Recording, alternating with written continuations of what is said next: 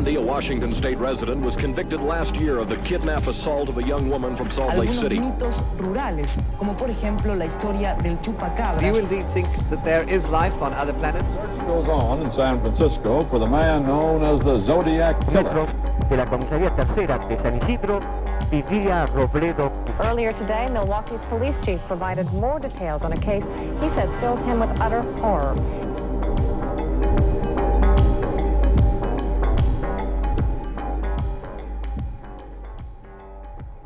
Hola, yo soy Pisandro Y yo soy Cherry. y esto es La Sexta Pata. Hace mucho no grabamos. Hace mucho no grabamos. Estamos como en un, en un setting medio la Sexta Pata Sessions. Sí. Tiny Kitchen. Tiny Kitchen, totalmente. Eh, sí, ¿querés explicar vos que estás como más Sí, interiorizado con el tema? estamos grabando en la cocina porque hubo unas circunstancias de obra con la escalera y no se puede transitar mucho la escalera.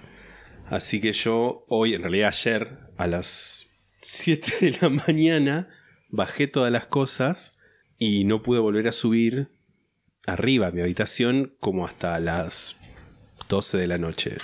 Y al final íbamos a grabar anoche y terminamos grabando hoy, eh, martes. Porque yo estaba, sigo un poco igual. Ahora hice unos movimientos y fue mm, con un dolor de espalda, reina. Mm. No te lo puedo explicar. Yo ayer estaba lavando platos y me quedé dura por un momento. me tuve que ir a sonar y después pude seguir. Y fue como, Sí, tengo años ya. los años no vienen solos. Totalmente. Este, ¿cómo estás tanto tiempo? Bien, yo vengo acá y siento que estoy haciendo como una expedición de guerra a Kosovo. Sí. Porque la verdad que esta casa, venir a esta casa me deprime. Es por el tema de la obra, nada más. Sí, sí, sí. Eh, no, porque estás. Claramente vos sos lo que. No sos lo que me deprime de esta casa. Eh, pero bueno, yo vengo y me empieza a picar todo porque hay Sí, mucho sí. polvo. Y nada, me sucede. Como que necesito que terminen las obras y Sí, puedo venir y que no sea tan. traumático. tan traumático, total. Tan raro la, la transición. Sí, es que sí, además también es medio como que no lo ves. To- Tocas algo y está lleno de polvo. Sí. No lo ves durante un tiempo y volvés y es como, ¿qué pasó ahora? ¿Qué hicieron sí, sí. ahora? Totalmente. Es toda esa situación.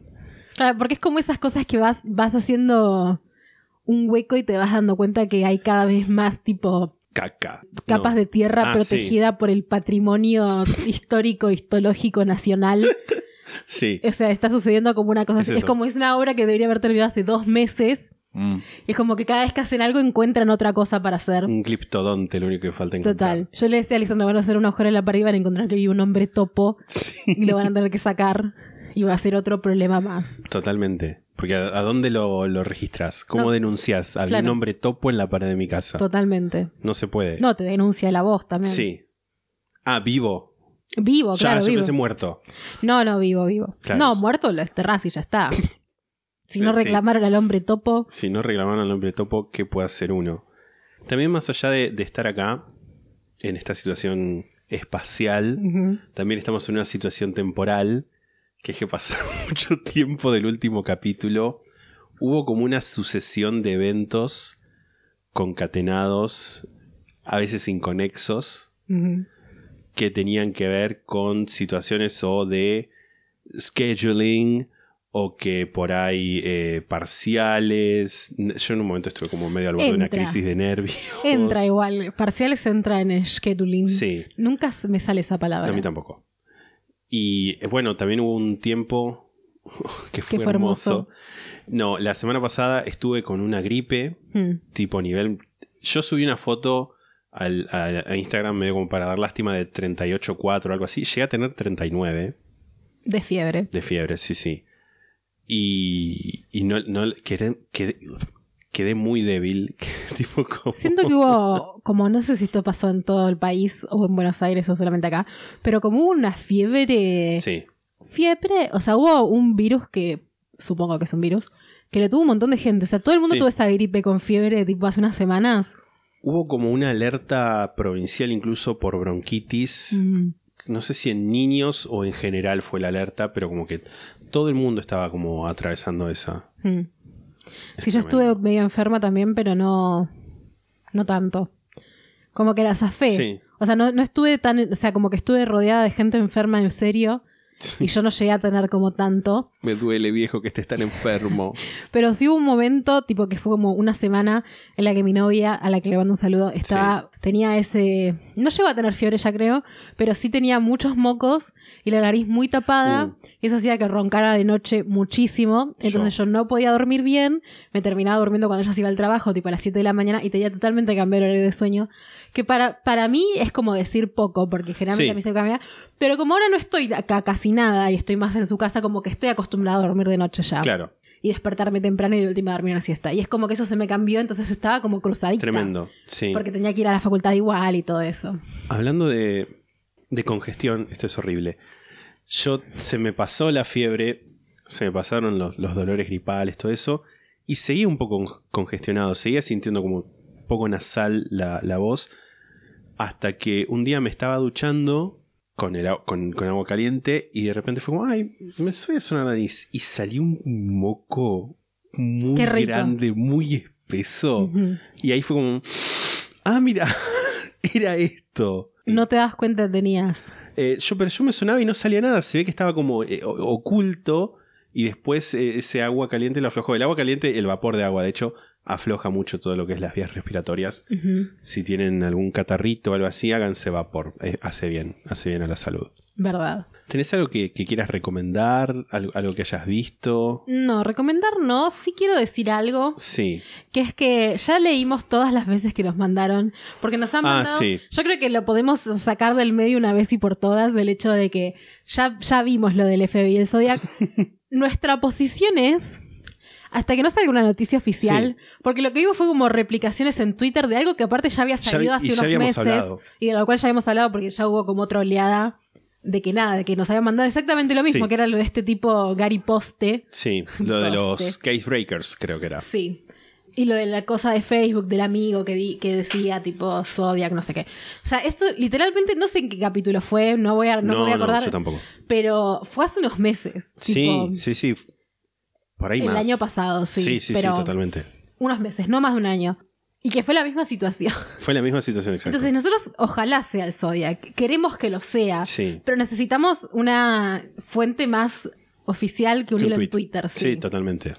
Nada más eso. Los Por- queremos igual. Los amamos, siempre. Pero lo que pasó fue que yo entré a googlear y las noticias que estaban eran las mismas de ese momento. Y había una sola que nombraba como el- la situación, pero era como una nota que estaba publicada hoy, pero que no daba información nueva. Y supuestamente lo nuevo es que ahora el FBI lo confirmó, pero no es no- tipo la prueba de ADN lo confirmó el FBI, pero fuente de los deseos, básicamente. Es que si no sale en un medio grande, no podemos creer que es verdad. O sea, lamentablemente, porque es un caso tan grande que es como, es obvio que si lo descubren va a salir tipo Sí, sí. en, no sé, New Yorker, New York Times, The Post. Post. O sea, nada, un medio grande, fin. Sí. Nada, eso. No, no queremos porque siento que somos como rebaja pija, pero bueno. Eh, Sí. Es la misma situación que la otra vez, porque ustedes yo sé que nos contactan con toda la ilusión y la esperanza de que esto Sí. sea verdad. Y no decimos que no lo sea. Solo que no lo podemos afirmar y por lo tanto no podemos ponernos contentos. No, obvio. Eh, Por motivos aparte, tipo ya psicológicos, psiquiátricos, no podemos ponernos contentos, pero aparte, por esto en particular tampoco. Yo hasta que no tengo una fuente para ser feliz, no me lo voy a permitir. Aunque sea una palangana. Este. Yo no sé qué estuve haciendo este tiempo. Tuviste un parcial, aprobaste. Tuve parcial, aprobé el parcial. Yo también tuve un parcial, aprobé. Eso que vos chocando con tu cola. Em, nada, estuve leyendo. O sea, no, tampoco voy a. No voy a venir acá a mentirles a decirles, uh, sí, me maté estudiando. Estudié un poco más que de costumbre. Pero bueno, nada. desapro- no sé si hablar. Desaprobó mucha gente. Un toque me preocupó, ponele, porque el, el parcial. O sea, puedo reconocer que era fácil. Más allá de que yo no me saqué un 10. Pero para lo que yo he estudiado estuvo bien. Era fácil. Y. Incluso yo. Yo vi a gente macheteándose. Y después esa gente desaprobó. Machet. no te podés machetear en la facultad. O sea, más allá de que te pueden echar Mm. literalmente. Como, ¿por qué te macheteas en la facultad? Nadie te está obligando a ir a No, la facultad. no, no. Incluso si tus papás te están obligando, no te están obligando realmente. Así como que vas y no vayas. Pero no te machetees. Sí, y si lo haces, aunque se hacelo bien. Hmm. Total. Pero bueno, Capaz los desaprobaron porque se dieron cuenta que estaban macheteando. No eso es una posibilidad. puede ser, puede ser. Y les dio pena como. como- Expulsarlo. sí, denunciarlos. Denunciarlos ante las autoridades académicas. Puede ser. De ver cosas, seguí viendo esporádicamente la niñera en almuerzos y eso. Almuerzos y cenas y eso. Pero bueno, tengo una pila enorme de saludos de Por favor. cumpleaños. Algunos son como, como muy atrasados. Magus Cotelo, que debe ser M. Agus Cotelo, Magus, nos dijo que mandó un mail y que cumplió el 15 de marzo. Ok. Mi respuesta es, por mail no cuenta, ¿no? Feliz cumpleaños. Feliz cumpleaños. Eh, que vamos a decirle feliz cumpleaños a cada uno, son como 20. No, dale, decilos todos, decilos seguiditos. 16 de abril, Lecerata, o de marzo también ahora. Ay, ahora me olvidé. Bueno, un 16. Un 16. El 4 de mayo fue el cumpleaños de Marco Fernández, el 5 de mayo de Nuri, el 10 de mayo de Tali, el 14 de mayo de Luco Orbalán, que nos dice, salúdenme, cumplí el 14 de mayo, 28 añitos y todavía sigo joven. El 15 fue el cumple de Dai, Diana, Ah, y el 20 de Vera, el grupo de WhatsApp les manda feliz cumpleaños. El 20 también fue el cumple de Nico, la hija de Lidia. La hija, hija de, de Lidia. Lidia. El 21, el cumpleaños de Erdaví. Ve- El 22, el cumpleaños de Jero Bauer. El 23 fue el cumpleaños de Cintia Puenseiro, nuestra Hedwig Academy. Que también el saludo lo pide, se lo manda también Avanzas 12. El 23 también fue el cumpleaños de Car Salazar Ah, y también de nuestro corazón de Nada de Numeritos, a quienes les mandamos un saludo enorme. También Faculoid mandó el saludo para, para ellas. Tocaría el, el- el estándar de numeritos, pero está arriba Sí. en la habitación. De hecho, lo cambié de lugar. O sea, sigue estando como en esa misma Zona. zona eh, bibliotecal, pero lo corrí un poco más para el costado Bibliotecal. para que si estoy en un Zoom no lo tape Ah, y que la gente del Zoom lo vea Me parece muy y me bien. pregunten, ¿qué es eso? En fin. 23 de mayo también, VIX-LR. 24 de mayo, Can de Vasconi, que nos dice gracias por ser mi compañía siempre.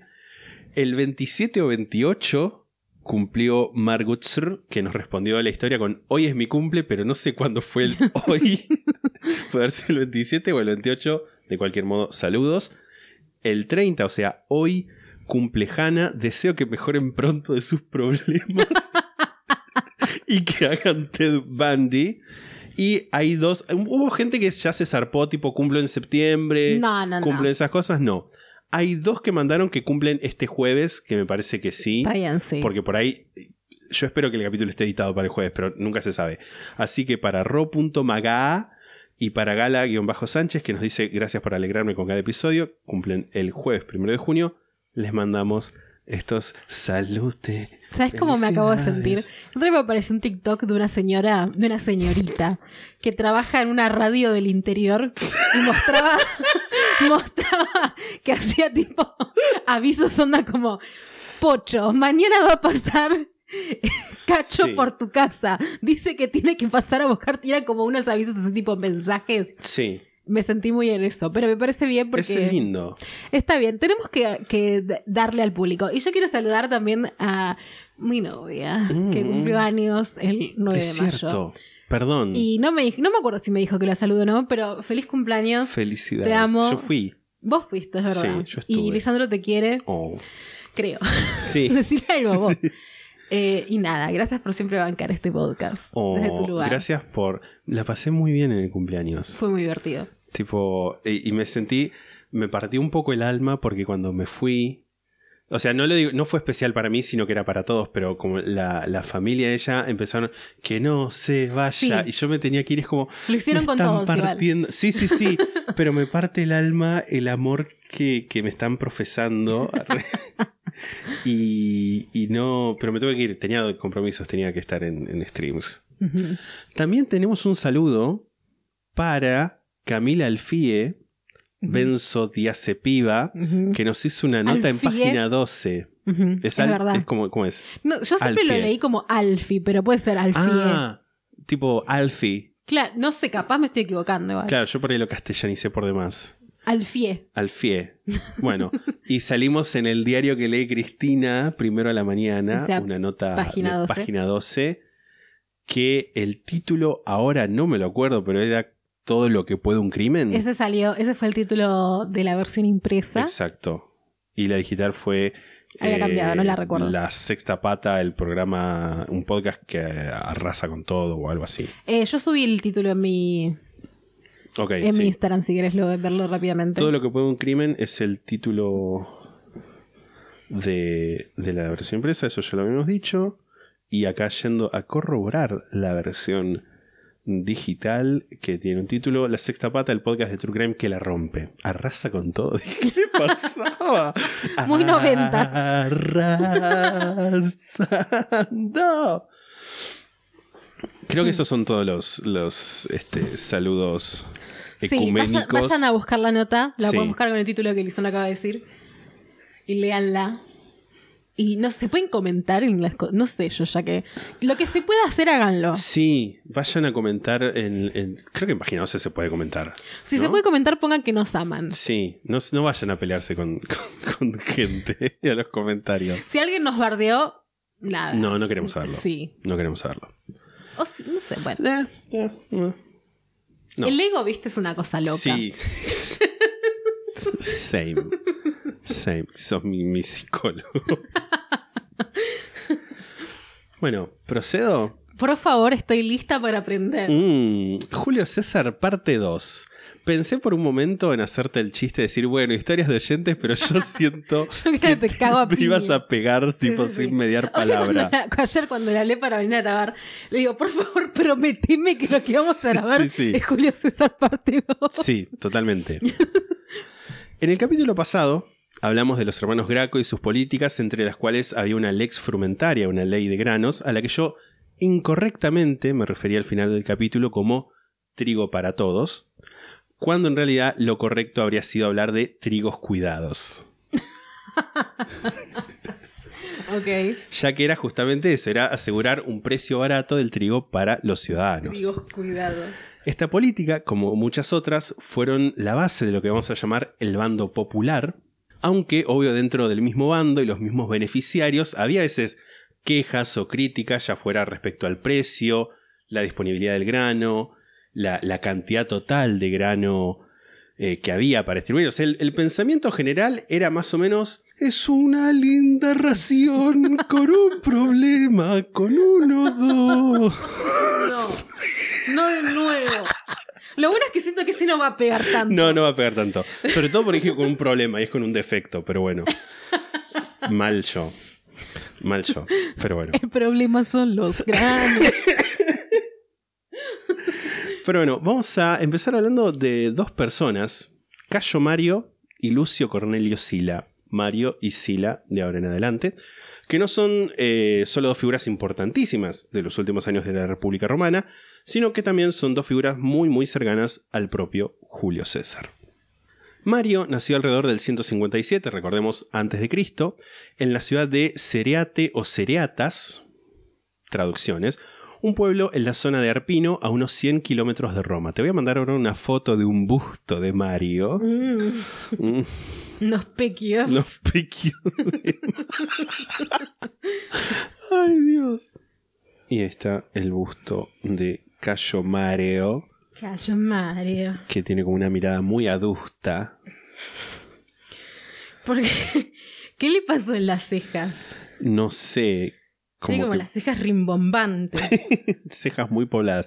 Y un también, párpado medio caído, no Sí. sé. y también te voy a pasar una ilustración que yo puedo asumir que está hecha en base a esta estatua, que es de una señora que se llama Colin McCulloch, Que escribió un montón de libros, tipo como siete, sobre, tipo novelizando esta- este periodo histórico, que es un... Son libros hermosos, o sea, no es tipo No puedo recomendar leerlos porque son libros como de mil páginas cada uno. Pero yo los leí. Todos. Debo haber leído cinco. Los otros no los pude conseguir. No, no, no, no, Ah, no, ok. cuando era más joven. Y ella hacía dibujos, hacía los mapas. Era todo muy, muy artístico, artesanal. Ok, en la foto se ve más. Igual las cejas. Pobladísimas. de Sí, cejas sí, sí, pobladísimas. Muy pobladas esas cejas. Bueno, condono la artesanía de esta mujer. Sí, y ahora te voy a mostrar una foto de ella. No te la voy a mandar porque no la busqué. Pero es una señora gorda. Me encanta. Ay, la amo. Es una señora muy simpática. Pero bueno, siguiendo con esto. Sus padres, Mario y Fulcinia, eran humildes, gente pobre que se ganaba el sustento con su propio esfuerzo, dice Plutarco, que es una de las fuentes que consulté para este capítulo, un historiador griego. en- Historiador. Historiador. Histo- de la moda, historiador. Herstory. Eh, un historiador griego en, que escribió un- unos libros que se llaman Vidas Paralelas, donde agarra distintas vidas y compara, bueno, eh, a Mario no me acuerdo con quién lo compara, pero compara, por ejemplo, a Alejandro Magno con Julio César, entonces habla de la vida de Alejandro Magno, habla de la vida de Julio César, y después dice, bueno, estos son los puntos en común, esas son las vidas paralelas. Generalmente toma un personaje histórico griego y uno romano. Pero bueno, también hay fuentes que dicen que en realidad esto era un mito sostenido por el mismo Mario, o sea que los padres eran gente pobre que se gana el sustento, para parecer más accesible a una base popular y que sus padres eran pertenecientes a una familia ecuestre eh, italiana bastante privilegiada, acomodada. Tipo un artista de Palermo. Claro, sí, totalmente. Esto no quita igual que para la aristocracia romana, Mario no fuera otra cosa que alguien de afuera, un novus homo, un hombre nuevo, un provinciano, un itálico, un palurdo, básicamente. De cualquier modo, en 134 participó en una campaña militar de Escipión el Africano en Numancia, en el norte de la actual España, y ahí empezó a destacar militarmente por su coraje y habilidad como soldado. Cuentan que en una sobremesa, en una charla así después de la cena, ¿no? Alguien le preguntó a Escipión dónde podían encontrar los romanos un sucesor digno de él, y Escipión le da una palmada a Mario y dice, aquí, tal vez. Varios años después, en 119, se presenta como candidato al tribuno de la plebe y gana gracias al apoyo de Cecilio Metelo Dalmático. Que ya hablamos de Ya Cecilio hablamos Metelo, ¿no? de Cecilios Metelos. Sí, vamos a hablar un toquecito más también acá. Los Cecilios Metelos, los de esa generación, por lo menos eran un montón. Mike Duncan dice en su libro La tormenta antes de la tormenta, la verdadera fuerza de los Metelos, sin embargo, residía en sus recursos humanos. Quinto Cecilio Metelo Macedónico y su hermano Lucio, tipo, uno- a uno le iba mejor. A uno lo queríamos los padres. Claro, tenían entre los dos seis hijos y tres hijas. La progenie de los metelos entró en las altas esferas de la política romana en la década del 120 y la controló por una generación. Esta manada de primos llenó todos los rangos del cursus honorum, o sea, las, las- las magistraturas de, de la institución republicana romana, durante los 120 y los 110. Pero también, además de ser un montón, los metelos cultivaban el talento. El esposo de una de las hijas de Macedónico, la famosa Cecilia Metela, era Marco Emilio Escauro. Escauro no era un gran orador, nos dicen, no podía convencer a las masas con discursos así como grandilocuentes, pero sí podía hacer como un trabajo fino de persuadir en privado. Era más como un... Macri. sí, sí, totalmente. Totalmente. Dependiendo a quién le preguntaras, Escauro era una persona noble, un verdadero romano, o alguien lo suficientemente inteligente como para poder ocultar sus ansias de poder, fama y dinero. Macri. Macri. Pero volviendo a Mario, durante el tribunado, propuso leyes que beneficiaban al pueblo, pero se opuso a otras, lo que hizo que, tanto desde la parte senatorial como desde los populares, lo tuvieran, eh, no, no sé si en una estima moderada, como una indiferencia, como este que juega a los dos bandos. En el año 114 fue eh, enviado a gobernar la provincia de Hispania Ulterior, tipo la España más lejos. Se sabe poco de su tiempo ahí, pero sí sabemos que liberó la zona de, de bandoleros, de bandidos rurales, y que eso permitió que los publicani, estos este, contratistas del Estado, pudieran establecer nuevas minas, lo que lo benefició económicamente, ya que al regresar a Roma en el 113 era un hombre muy rico, y en ese mismo año Mario, de 45 años, se casó con una hija de los Julios, Julia, de 16. Bueno, igual en ese momento es como. Sí, No existía el feminismo ahí. totalmente. No Los libros de Flor Freijo. Eh, No, lamentablemente no. no, no, no, claramente. Escuchame una cosa. Tengo una duda que es Sí. como, en ese momento, ¿cómo era volver rico a tu país? Tipo, volvías con un barco. ba- ¿Barco? No, no, no había barco. Sí había barcos. ¿Había barcos? Sí había barcos. Pero barcos de qué estilo? Tipo un, un quinquérreme. Eh, Era un barco que tenía como cinco filas de remos. Ok, bueno, ponele, volvían en un barco con cinco Igual filas de remo. yo de, de España, en esa época, de España a Roma, te vuelvo caminando. Eh, A caballo. No me, yo, a menos que sea estrictamente necesario, en esa época yo no me tomo un barco. Pero ¿cómo volvés rico a eso hoy? Tipo, ¿qué- ¿con qué volvés para ser rico? Plata. Tipo- o sea, literalmente el metal, plata Claro, y oro. a caballo difícil, siento.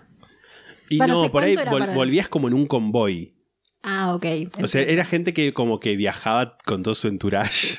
Claro, sí. Tipo, entiendo, entiendo. Viajaba seguramente con seguridad privada, con la familia, con los siervos, los esclavos, eh, la hermana de la otra, todo. Entiendo, entiendo, la amiga Z.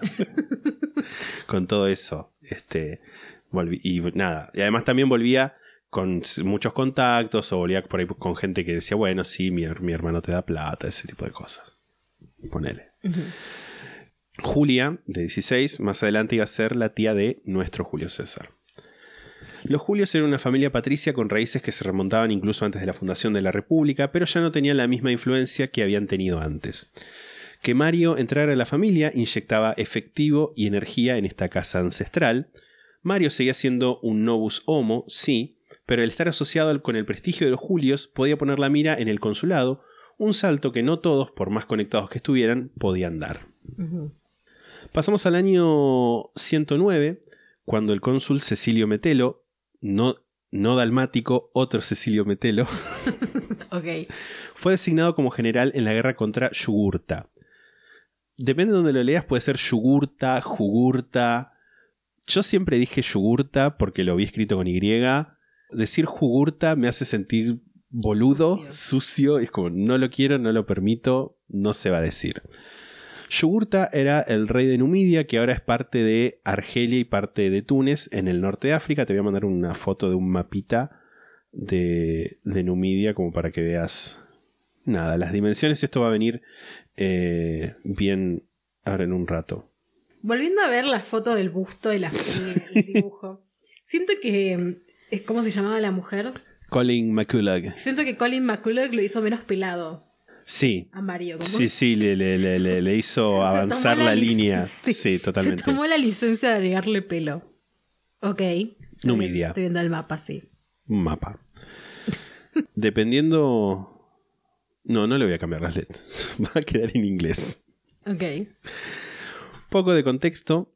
En las guerras púnicas, que eran contra Cartago, que es donde ahora está la- lo que es la provincia África que se ve en el mapa, en esa guerra en la que había participado Tiberio Graco, Numidia fue aliada de Roma y el rey en ese entonces era el tío de Yugurta.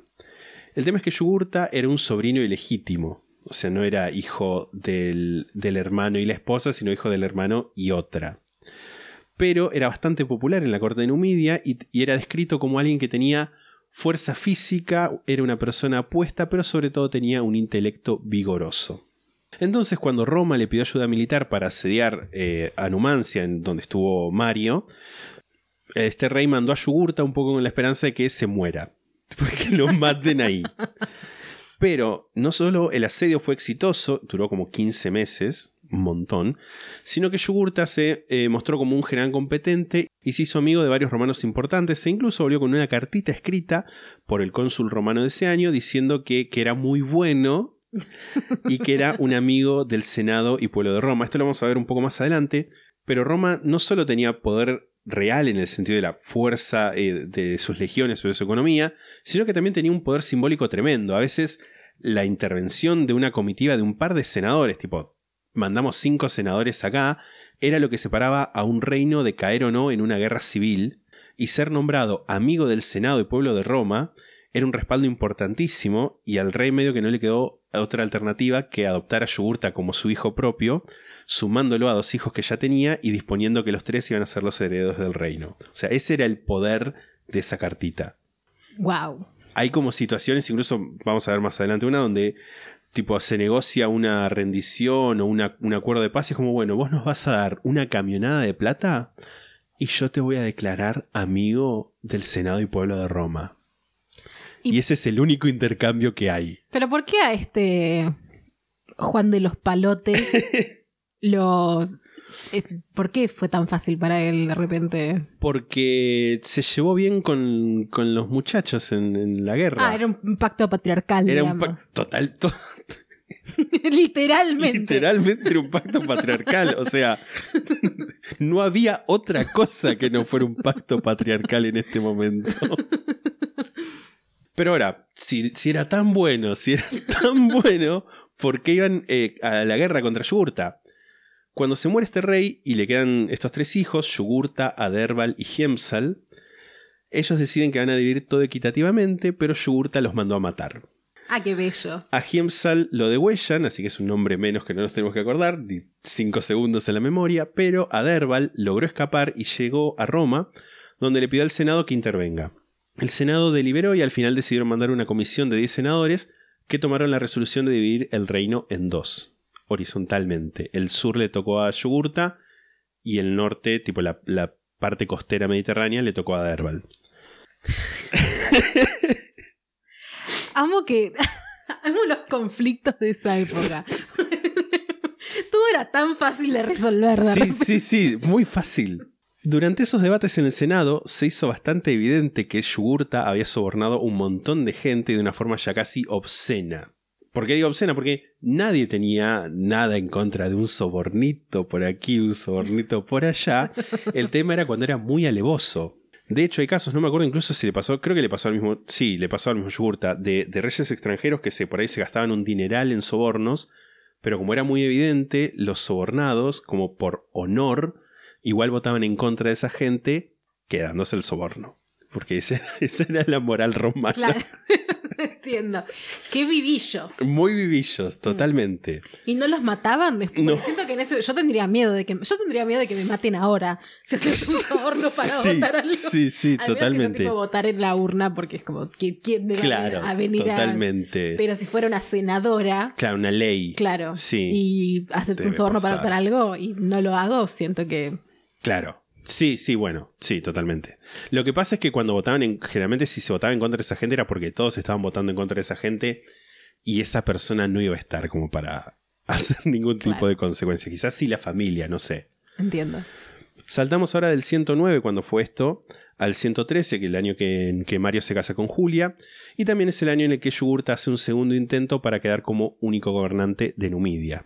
Empezó a mandar incursiones al territorio controlado por Aderbal, buscando provocar una respuesta que le permitiera hacer el papel de víctima. Pero Aderbal no, no entró en ese jueguito y de nuevo fue al Senado. El Senado le dijeron, manejate.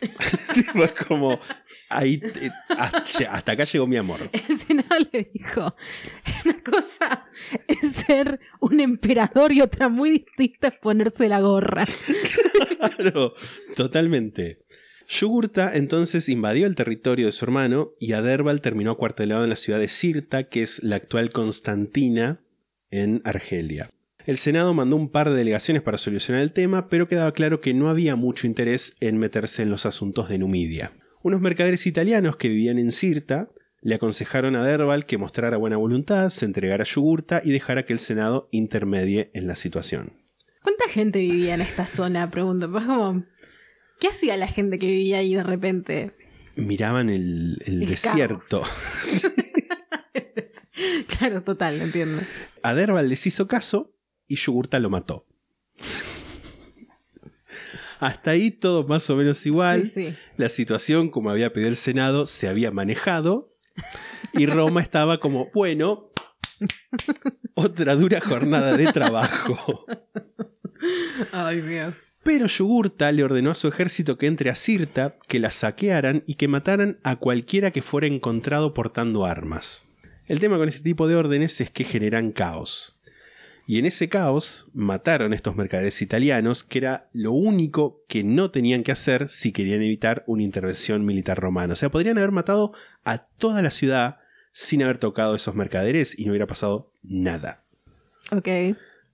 El 111, el Senado efectivamente le declara la guerra a Numidia y uno de los cónsules de ese año, Lucio Calpurnio Bestia, se, Ajá. se le dio el mando de la provincia de África y la orden de formar un ejército para invadir el reino rebelde. Entre los legados, los consejeros militares que llevó, estaba Marco Emilio Escauro, el aliado de los Cecilios Metelos, que buscaba una resolución pacífica del conflicto. El historiador Salustio dice, entre tanto, Calpurnio, o sea, Bestia, después de organizar su ejército, se asigna unos lugartenientes entre los nobles, bajo cuyo crédito esperaba que quedasen protegidos cuantos delitos cometiese. Ajá. Ese verano, eh, verano Por suerte había como poca corrupción. Sí, sí. El verano del 111, Bestia y su ejército. Ya no me imagino cómo llegas a tener el apodo Bestia. Como, Bestia, ¿qué hace Bestia? tipo bestia el de, el de los simuladores. Claro, totalmente. No, ¿Era bestia? No era Bestia, Satán. Satán, era Satán. Bueno, Bueno, parecido. El número de la bestia, Satán, todo. El, el verano de- del 111, Bes- eh, el año, no el colectivo, Bestia y su ejército llegan a África y de ahí cruzan con la frontera con Numidia. Yugurta se cagó todo y fue a negociar con Bestia y Escauro, diciéndoles que una guerra con Numidia iba a ser algo muy costoso, muy duradero, y dicen las malas lenguas, un poquito le llenó los bolsillos de oro. Como resultado de estas negociaciones, se acordó que Roma iba a reconocer a Yugurta como el único rey de Numidia, a cambio de un pago indemnizatorio de 30 elefantes, mucho ganado y caballo, y una pequeña cantidad de plata. El metal. Tipo, Entiendo. La- Eh, ok. Ujú. La noticia del acuerdo cayó pésimo en el pueblo, quienes eran los que habían presionado en primer lugar al Senado para que declare la guerra. Uno de los tribunos de ese año, Cayo Memio, aprovechó la oportunidad para dirigirse al pueblo y voy a leer un fragmento del discurso que nos llega a través de Salustio en eh, sus comentarios sobre la guerra de Yugurta. Muchos motivos tengo, romanos, para alejarme de vosotros, salvo que mi interés en la cosa pública lo supera todo. La fuerza del partido noble, vuestra resignación, la inexistencia de derecho y sobre todo que la integridad halle más riesgo que honor. Porque en verdad me avergüenzo de tales cosas, cómo durante estos 15 años habéis servido de burla a la arrogancia de unos pocos, cuán oscuramente y sin vengar han desaparecido vuestros defensores, cómo se os ha corrompido el alma de pereza y falta de coraje, pues ni siquiera ahora, con los enemigos sometidos os levantáis y todavía ahora teméis a esos a los que deberíais infundir terror. ¿Quiénes son esos que se han apoderado del Estado? Individuos cubiertos de crímenes, con las manos ensangrentadas de avaricia insaciable, los más malvados y a la vez los más arrogantes, para quienes la lealtad, el decoro, la piedad, en fin, todo lo honorable y también todo lo que no lo es, se convirtió en un negocio. Wow. Compañero Cayo Memio. Siento muchas vibras peronistas en estas historias. Sí, Sí, sí, sí. entre el trigo subsidiado de los Graco, el compañero Cayo Memio, el nivel de peronismo que se manejaba en la antigua Roma. ¿Y sabes, sabes por dónde me paso a la caterva de pelotudos? Que van a decir, y sí, obvio que eran peronistas los romanos, inventaron pan y circo. ¿Sabes por dónde me los paso? Por el quinto forro de las pelotas. Estoy de acuerdo. Pero bueno, después del discurso el compañero Memio le pidió a la asamblea que lo citara a Yugurta a declarar en Roma sobre acusaciones de soborno. La asamblea hizo eso mismo y, y a Yugurta no le quedó otra opción que ir. Que es lo mismo que te decía, el poder romano, porque un tipo a un montón de kilómetros, le hizo una asamblea. Che, el rey tiene que venir, el rey de este reino, y no le queda otra que ir. Yugurta fue a Roma, vestido modestamente como para dar una buena impresión, pero sin intenciones de declarar.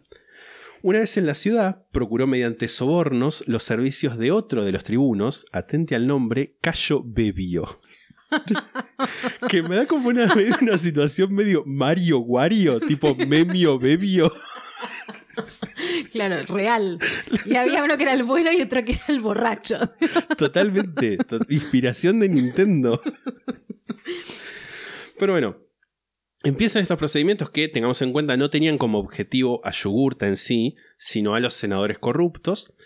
Llega el momento de que el rey declare y Bebio tomó la palabra e impuso su veto como tribuno. La gente se recontracalentó, pero no hubo ningún disturbio, por suerte, no, se dieron con, con de todo. Ahora bien, Yugurta no da puntadas sin hilo y aprovechó el viaje a Roma para poder atar algunos cabos sueltos. Los últimos años, un montón de nobles númidas de la familia real se habían escapado de su país, por miedo a que Yugurta los mate, justificado el miedo, y estaban refugiados en Roma. Uno de estos refugiados era Masiva, un sobrino de Yugurta, que se postulaba como un posible reemplazo en caso de que Roma llegara a deponer a su tío. Como estaba diciendo, no, bueno, si lo sacan, yo, o sea, podría ser rey. Este es verdaderamente el, el- tipo, viste que ahora se quejan como, ay, ponen a gente a trabajar solamente porque es puto o torta o trans o negro, lo que sea, y no sabes si llega. Esto es el verdadero, ponen a gente Sí. a trabajar porque. Porque era el sobrino. Sí, sí, sí. Y es como, ¿qué, qué calificaciones, qué Ne- actos éticos y baby. estéticos? Total. Los Nepo Baby. Pero bueno, Yugurta entonces le encarga a uno de sus aliados, Bomilcar, la tarea de encargarse de Masiva. Bomilcar se puso en contacto con los bajos fondos de la ciudad y encontró un grupo de personas que se dedicaban a resolver problemas y les encargó matar a Masiva. Estas personas empezaron a estalquear al sobrino del rey, a conocer sus hábitos y lugares que frecuentaba, hasta que en un momento lo, lo asaltan y lo matan. Aparentemente el asesinato fue hecho de una forma tan alevosa y tan torpe que a las autoridades no les costó el más mínimo esfuerzo encontrar a los culpables, que rápidamente confesaron haber sido contratados por Bomilcar, a quienes se les inició un, juicio. Yugurta, después de darse cuenta que no iba a poder eh, sobornar suficientemente suficiente gente como para finalizar este, para frenar este proceso, decide ayudar a Bomilcar a escaparse de Roma y cuando el Senado se entera le ordenaron irse de la ciudad, a Yugurta. Mientras su barco se alejaba del puerto, supuestamente Yugurta dijo, ¡Ay, Roma, ciudad corrupta! ¿Cuán poco duraría si encontraras comprador? El tupé igual. Sí, total, total.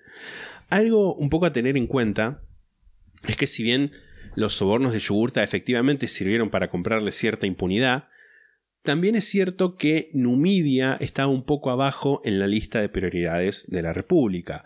Habían habido unas incursiones en Macedonia y más allá de los Alpes unos movimientos de tribus hacían que los romanos se preocuparan por su frontera norte, preocupación que, como vamos a ver más adelante, no estaba para nada infundada. Dice Mike Duncan, la crisis en el norte sin duda ayuda a explicar la respuesta anémica del Senado. Perdón, perdón, per- no, Ofendida. perdón, perdón. la respuesta anémica del Senado Yugurta. Líderes senatoriales como Escauro esperaban que las negociaciones y paciencia llevaran orden nuevamente a Numidia. El Senado ordenó retomar la guerra y en 110 legiones a cargo del cónsul Espurio Postumio Albino fueron enviadas a África. Básicamente todo ese año fue un gran juego de gato y el ratón entre el ejército romano y Yugurta, que terminó recién en 109 con el ejército númida emboscando al general Aulo Postumio Albino, hermano de Espurio, y a sus legiones. Yugurta les dijo que tenían 10 días para irse o los iba a matar, y además los hizo caminar bajo el yugo. ¿Vos sabés lo que es un yugo? No. Yo como que lo supe, pero es como estaba en una situación de si lo tengo que explicar no sé, así que lo tuve que googlear igual. ¿Viste cuando tenés un carro, un, tipo un carruaje y lo llevan unos bueyes? Ajá. Y los bueyes están unidos como por una madera. Ajá. Ese es el yugo. Ok. Y hay como una. O sea, en realidad es un yugo simbólico porque lo, lo que no es que iban con un pedazo como si fuera un, un repuesto de auto por ahí, sino que armaban como una especie de, de arco con lanzas y eso le hacían pasar bajo el yugo. Tipo que era como una forma. Es un limbo, literal. Un limbo eh, de la antigüedad que era humillante. Tipo, vos pasabas por ahí abajo y era, sos un pelele. O sea, era por una cuestión de humillación, no por, Sí, sí, sí. castigo. Sí, no, no, totalmente. En Roma, la gente ya estaba harta de la corrupción e inoperancia que rodeaban esta guerra, así que un aliado del compañero Cayo Memio, el tribuno Cayo Mamilio, pasó una ley que creó un tribunal especial para investigar todo esto, tribunal que fue conocido como la Comisión Mamilia.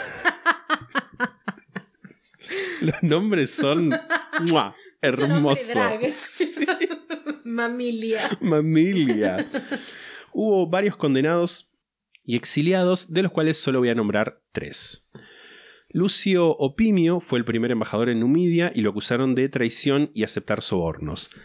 Si les suena el nombre, que no creo que les suene, pero si les suena, es porque fue el cónsul que en el año 121 acorraló a Cayo Graco y a sus seguidores, causando el suicidio de Cayo. Así que es probable que además de los sobornos hubiera como un poco de, resentimiento, una bronca no resuelta con él. Lucio Calpurnio Bestia, que fue el que hizo el tratado con Yugurta en 111, obviamente había sido sobornado. Un detalle curioso es que en estos tribunales, en esta comisión Mamilia, uno de los jueces era Marco Emilio Escauro, que había sido sub- subordinado de Bestia en Numidia y que según Salustio, también él mismo había recibido sobornos. Súper irregulares. Sí. Súper irregular. Eh, complicado para la trama. Totalmente. Y el último condenado del que vamos a hablar fue Espurio Postumio Albino. Asombrosamente, el hermano Aulo, que fue el que estaba al mando cuando fueron derrotados, no fue condenado, y esto sabemos porque unos años después eh, su nombre sigue figurando en la lista de magistrados. Spoiler, en 10 años va a ser cónsul. tipo, un, un caso de, de failing up, de, de fracasar para arriba.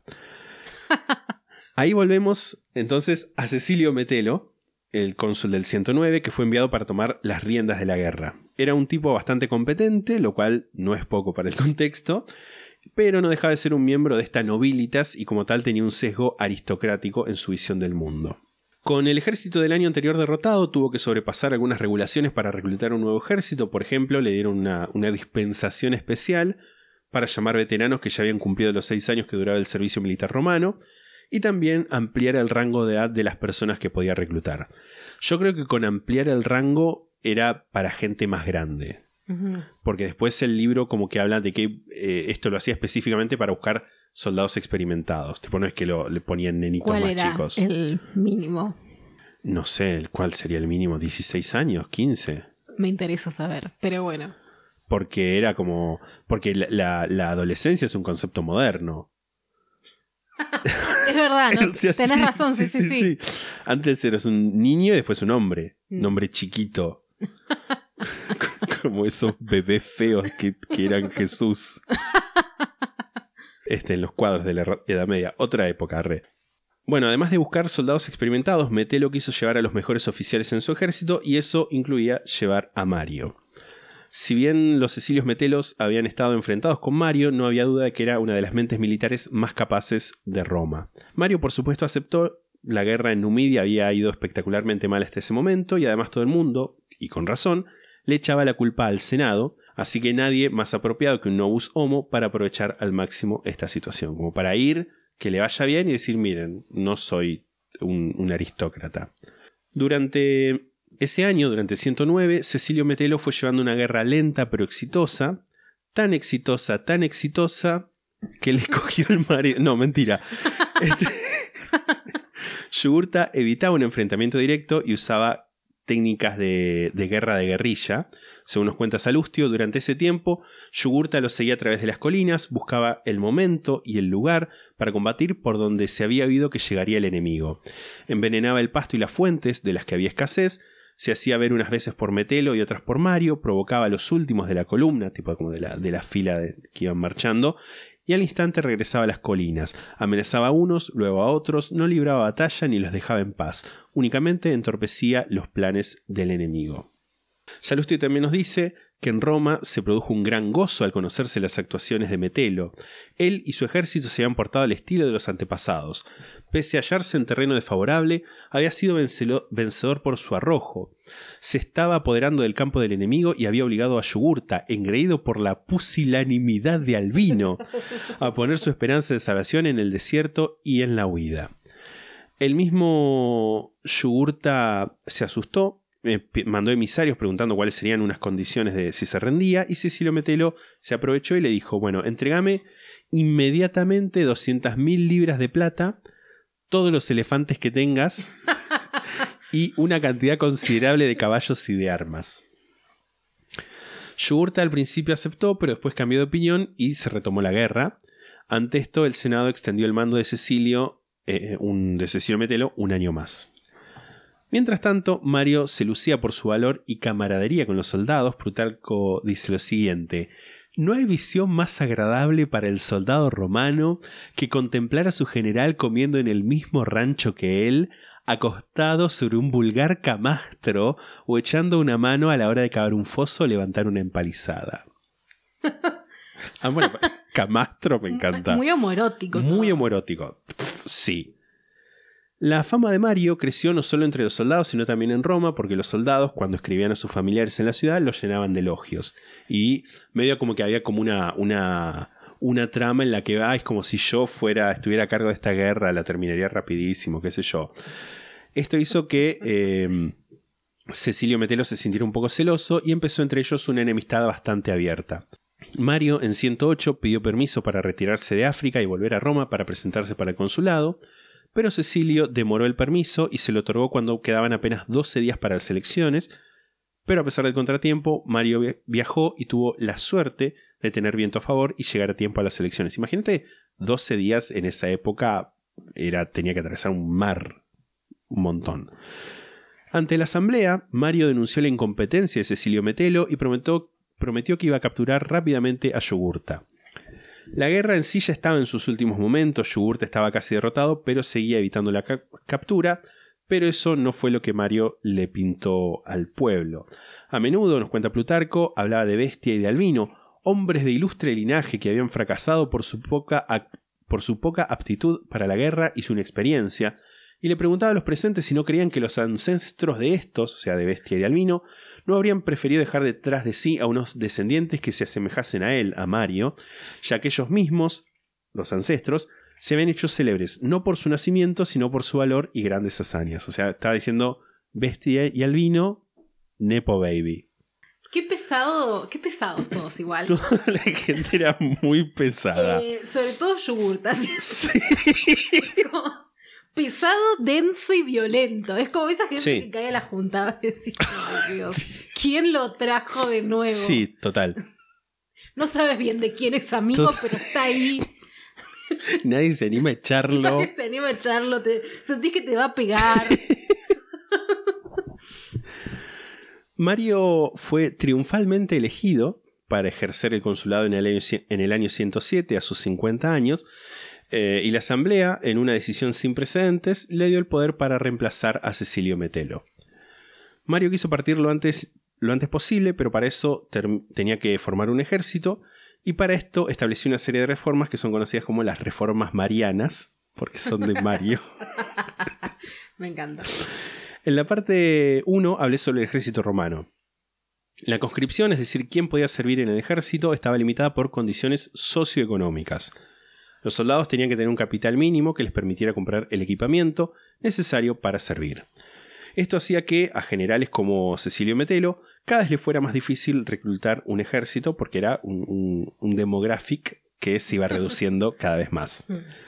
Mario lo que hizo fue cambiar esto y, a los, y los soldados que llevó a África fueron reclutados entre los integrantes del Capitecensi, los contados por cabeza, aquellas personas que en los censos no podían demostrar tener ningún tipo de propiedad. Porque antes como que te contaban por las propiedades que tenías, y si no, como contarte por cabeza era como despectivo incluso, como... mm.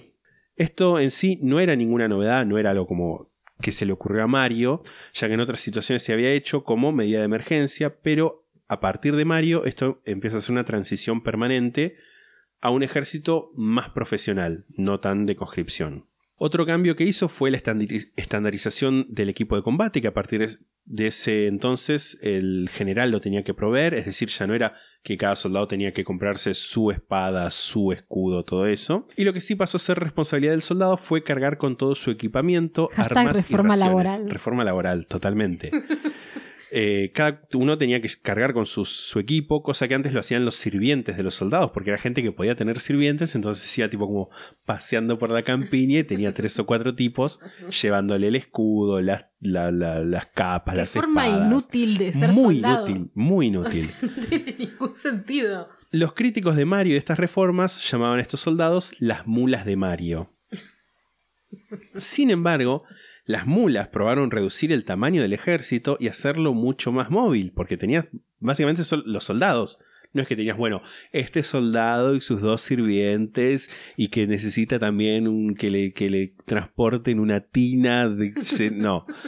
Este... Todo bien con, con que seas puto, pero no seas trolo, man. Claro, la logística en esas circunstancias era, era complicada. Sí, sí, era muy complicada. También reorganizó la legión, pasó de un sistema de, una unidad que se llamaba antes manípulos, que eran como 120 y pico, a cohortes. 80 hombres eran una centuria, 6 centurias eran una cohorte, 10 cohortes eran una legión, que llevaba un total de 4.800 hombres por legión, y cada ejército tenía como mínimo entre 2 y 6 legiones. Así que en 107 Mario fue a Numidia con su ejército. Metelo se fue antes para no poder, eh, para no tener que pasarle el mando del ejército. se lo dejó encargado a uno de sus legados. Detalle no menor sobre la po- predisposición antimariana del Senado, que es que cuando Metelo llegó a Roma, le permitieron celebrar un triunfo. Un triunfo era como una especie de desfile militar celebrando la victoria. Algo que justamente solo podía hacer alguien que había tenido la victoria. Tipo, si vos no lo habías tenido, no podías celebrar un triunfo, pero se lo permitieron igual a Cecilio Metelo. Y además le dieron el acnomen numídico. Tipo, lo le dieron el apodo, que también es un apodo que te dan cuando vos haces algo, tipo cuando ganás. Por ejemplo, había hablado de Cornelio Escipión el africano, era porque le había ido bien en África. Y él el numídico. Si eran antimarianas, eran tipo Yanina la torre. ¿Sabes que Sos sí? una terrible puta y tu marido un terrible cornudo. ¿No te acordás cuando mi hermano te llenaba el culo de leche? Gran, Tweet. gran tweet de, Historia. de una Mariana. De una Mariana, totalmente. Esto creo que ya lo dije, no sé si en esta serie en particular, pero sí definitivamente lo dije antes en el podcast. Estamos hablando de un pantallazo. No me voy a poner a narrar cómo fueron las batallas, tipo el flanco izquierdo, el centro, la No, caballería, los arqueros de reserva, bla, bla, bla. ¿Qué es esto? O, O sea, sea- es como, como escuchar un partido en la radio. Claro, sí, no. Si hay algo que sea, si hay algún detalle que yo diga la verdad, esto es súper relevante, lo voy a comentar, pero si no es un bodrio hablar de esto. Además, hablar de esto sin tener un, un material visual que lo acompañe. O sea, sí, podemos subir las fotos de los campos de batalla y todo eso, pero es divertido para mí, desde, por lo menos desde consumidor de este tipo de, material. Es divertido cuando lo ves en un videíto y ves cómo se van moviendo los cuadraditos y avanza. Eso es divertido para mí. No escucharlo nar- narrar. Pero bueno, nada. No es el objetivo. No somos History Channel. No nos importa. Ahora, estos últimos momentos de la guerra de Yugurta. Yugurta está huyendo, recorriendo toda Numidia. Y acá entra en escena el segundo personaje en el que nos vamos a centrar, que es Lucio Cornelio Sila. Nacido en el 138, a diferencia de Mario, Sila era descendiente de una familia patricia, una de las más antiguas de Roma, pero esa rama en particular, los Sila, eran pobres, entre comillas, porque pobreza, en términos patricios, era que tenías que alquilar. O sea, literalmente, Plutarco dice, tenía que alquilar una casa. Eso era tipo indigno. indigno. Te voy a mandar ahora una foto de, de Sila, no, en realidad fue una, la estatua de Sila y también el dibujo de Colin McCullough. Por- Muy perjudicadas las estatuas. Sí, sí, sí, reventadísimas. la nariz. La nariz. De nuevo el dibujo lo agracia muchísimo. sí, Porque, porque en, el- en la estatua parece que tuviera como unos problemitas a nivel mandíbula. Sí. se los ha solucionado esta mujer en el. Claro, Sí. es que esta mujer está viendo seguramente con los ojos de, Del amor, quizás. del amor, porque lo que hizo básicamente fue como fanfiction. Sí, un poco sí. hago Muy bien documentada, pero fanfiction. Sí. Sí, es eso. Muy buen fanfiction, pero fanfiction al fin.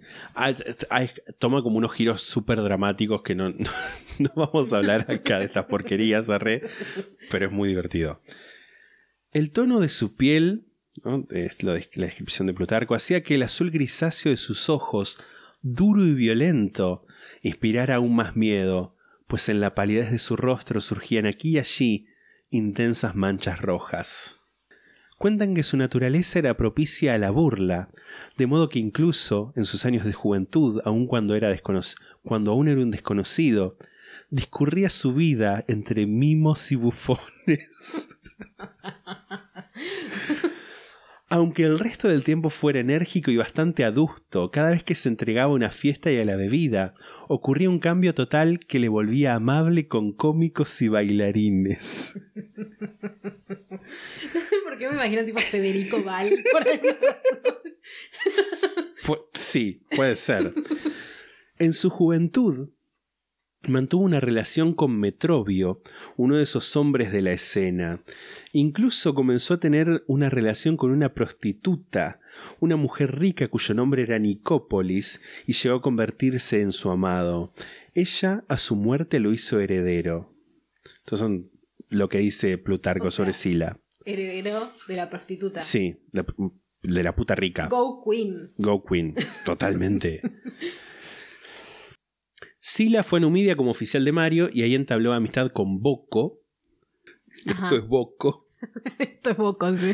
el, el rey de Mauritania, al sur de Numidia, que además era el suegro de Yugurta. Boco no ayudó ni a Roma ni a su yerno, se mantuvo relativamente neutral en la contienda, así que con Yugurta, después de haber escapado casi por dos años del ejército de Mario, le pidió asilo.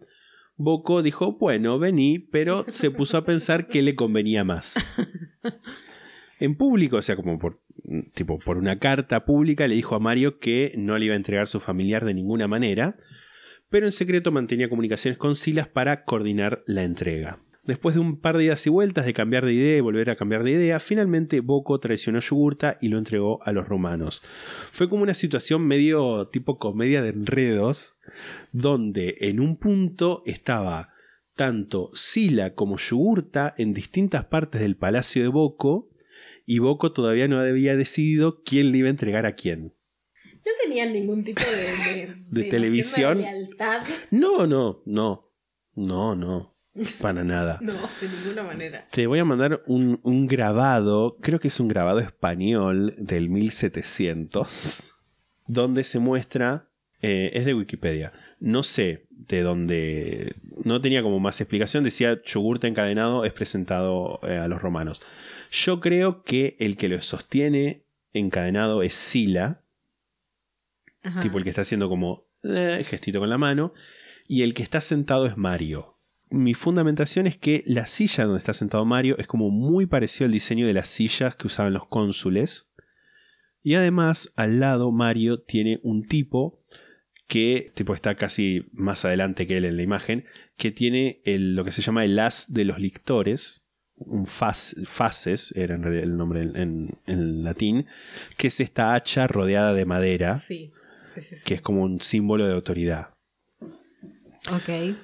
Estamos ya en, en el año 105, termina con este hecho la guerra de Numidia, y acá volvemos a esa preocupación que había hablado de la frontera norte. Los cimbros y teutones, pueblos bárbaros del norte de Europa, estaban en movimiento. Ya en 103 se habían derrotado las legiones romanas cerca de Noreia, en el extremo norte de la República.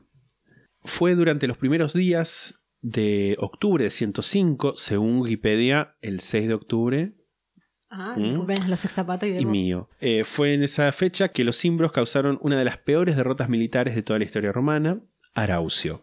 Se dice que los dos cimbros y teutones se contaban en los cientos de miles y un número mayor de mujeres y niños eh, los acompañaba en, en ese éxodo, porque era, todo el- era como algo bastante...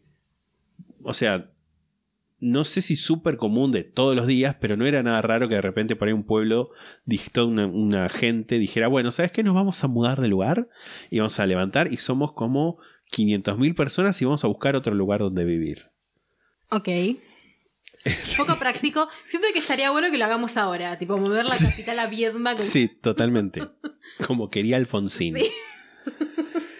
Su ánimo y su arrojo, dice Plutarco, les hacía incontenibles y el vigor de sus brazos en la batalla recordaba el fuego por su rapidez y violencia, de modo que nadie era capaz de contener su empuje, sino que todos aquellos sobre los que caían eran tomados y conducidos en, calidad de botín. Amo que Plutarco sea tan puto. Putarco. Putarco, like totalmente. Varios y nutridos ejércitos romanos, así como generales encargados de proteger la Galia transalpina, fueron vergonzosamente derrotados. En Araucio murieron entre 60 y 80 mil legionarios y alrededor de 40 mil seguidores del campamento. Los pocos que sobrevivieron apenas pudieron escapar, aunque la mayoría de los sobrevivientes fueron tomados como esclavos. Sin embargo, y no se sabe por qué, en vez de seguir e invadir Italia y, después Roma, los cimbros se fueron hacia el oeste, hacia Hispania. En Roma la gente había entrado en pánico, la ciudad, la supervivencia de la ciudad estaba en juego.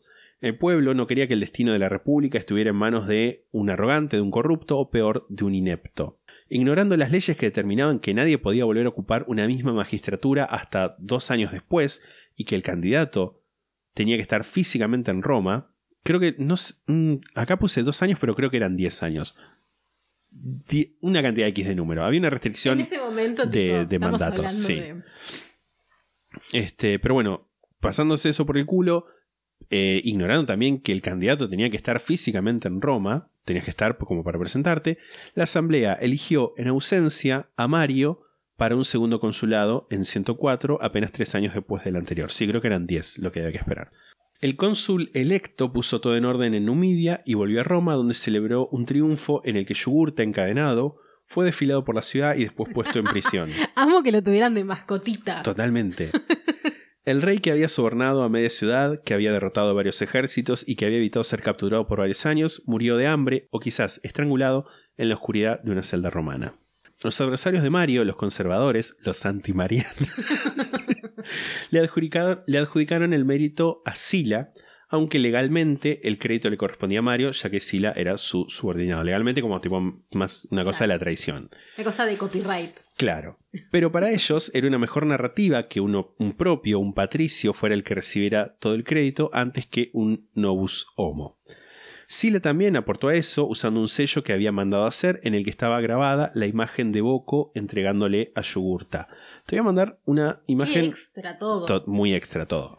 De, no del sello, sino de una moneda donde está eh, representado esto. Todas estas imágenes van a estar en la sexta, a- arroba la sexta pata podcast en Instagram y la, arroba la sexta pata en Twitter.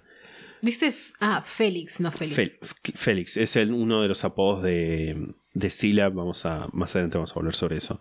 Está él sentado, adelante ofreciéndole como un- una rama de algo, es Boco, y atrás está Yugurta.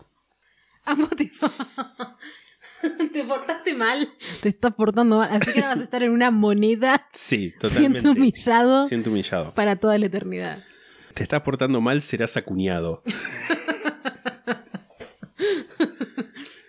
Dice Plutarco, esta fue la primera semilla de aquel enfrentamiento implacable y terrible entre Mario y Sila que estuvo a punto de llevar a la perdición a Roma.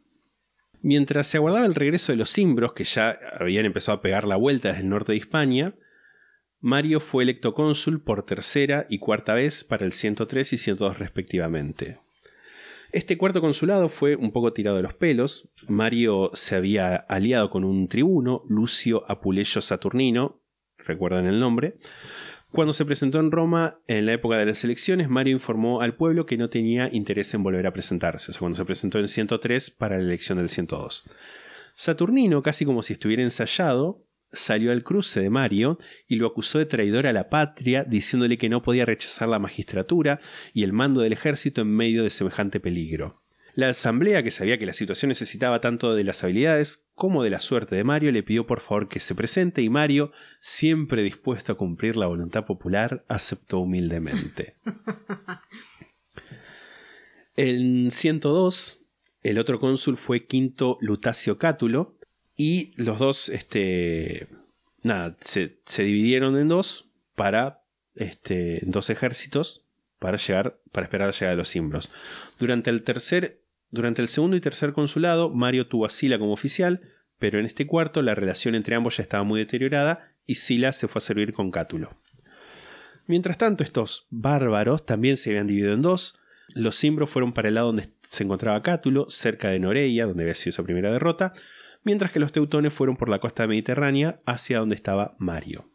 Los teutones trataron de provocarlo para que abandone una posición fortificada que Mario, donde Mario se había situado, pero Mario no se dejaba engañar.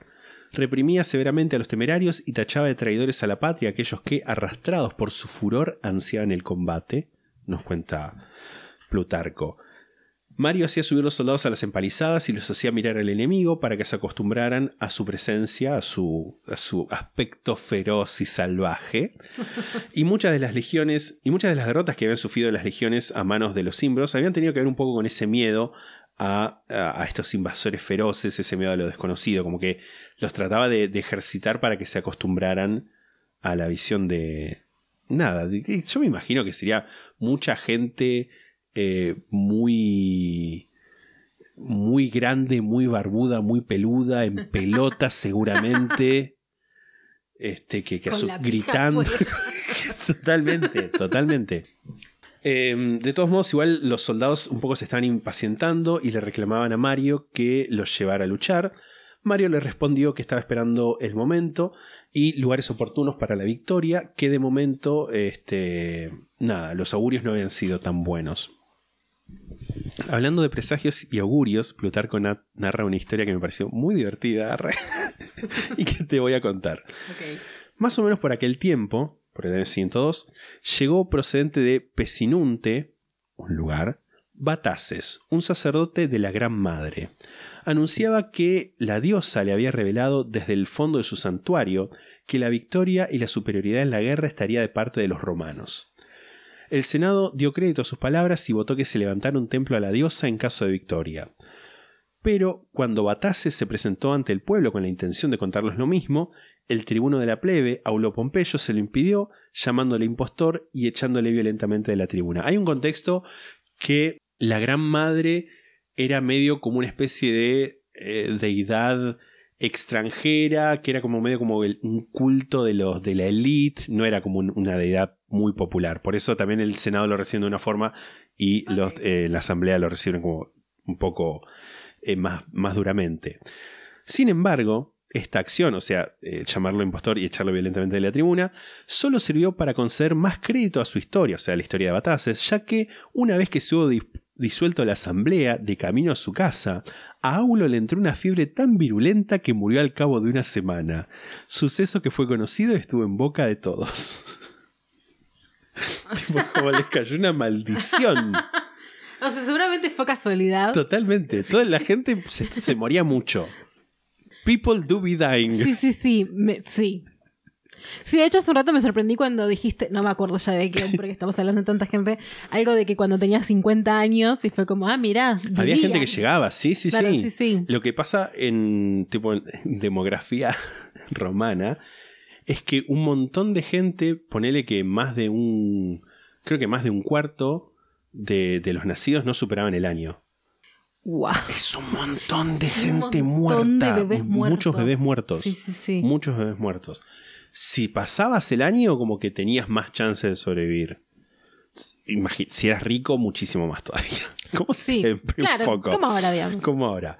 Pero bueno, el ejército de Mario y los teutones se, se enfrentaron en Aqua Sextiae, que es lo, literalmente los baños de Sextio, que es actualmente Aix-en-Provence, ahora, al norte de Marsella. Mario resultó victorioso. No hay cifras de muertos ni de botín capturado, pero supuestamente al año siguiente hubo una cosecha extraordinaria de vinos en Marsella y se dice que eso fue porque el suelo fue enriquecido y fertilizado con tanto cadáver.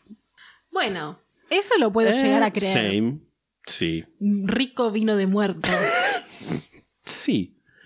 Mientras Mario, después de la batalla, se disponía a elegir las mejores armas, cuerpos y soldados enemigos que pudieran resultar más, más vistosos en su triunfo, llegaron unos jinetes, gente que ellos ya conocían, y le anunciaron a Mario que había sido elegido para un quinto consulado en 101.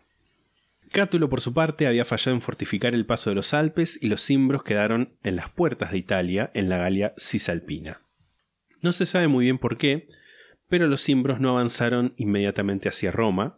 Puede ser que estuvieran esperando a los teutones sin saber que habían sido derrotados.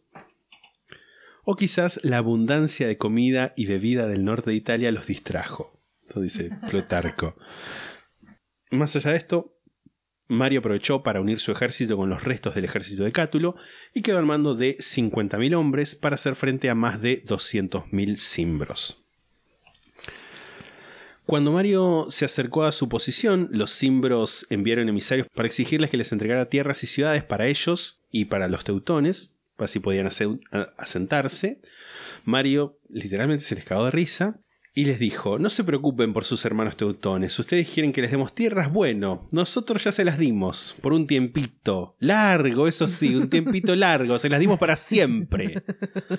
O sea, no le dijo, no le dijo eso, tipo, le estaban esperando la carroza, No, no, pero le dijo algo muy parecido, le dijo algo así como, bueno, sí, por los- a los teutones nosotros ya les dimos tierra, para siempre. Eh, los cimbros captaron que Mario estaba diciendo que los habían matado y se predispusieron a pelear. La batalla tuvo lugar el 30 de julio del 101 en la llanura de Vercelae. Mario situó su ejército de espaldas al este, de modo que el sol quedó en la cara de los cimbros, que no estaban acostumbrados al verano italiano, y cayeron derrotados por el calor, empapados de sudor, jadeantes, obligados a colocar sus escudos delante de sus caras. Déjame de joder. Era gente que venía de- del círculo ártico. Claro, gente muy floja. Sí, no, bueno, sí. Muy acostumbrada al frío.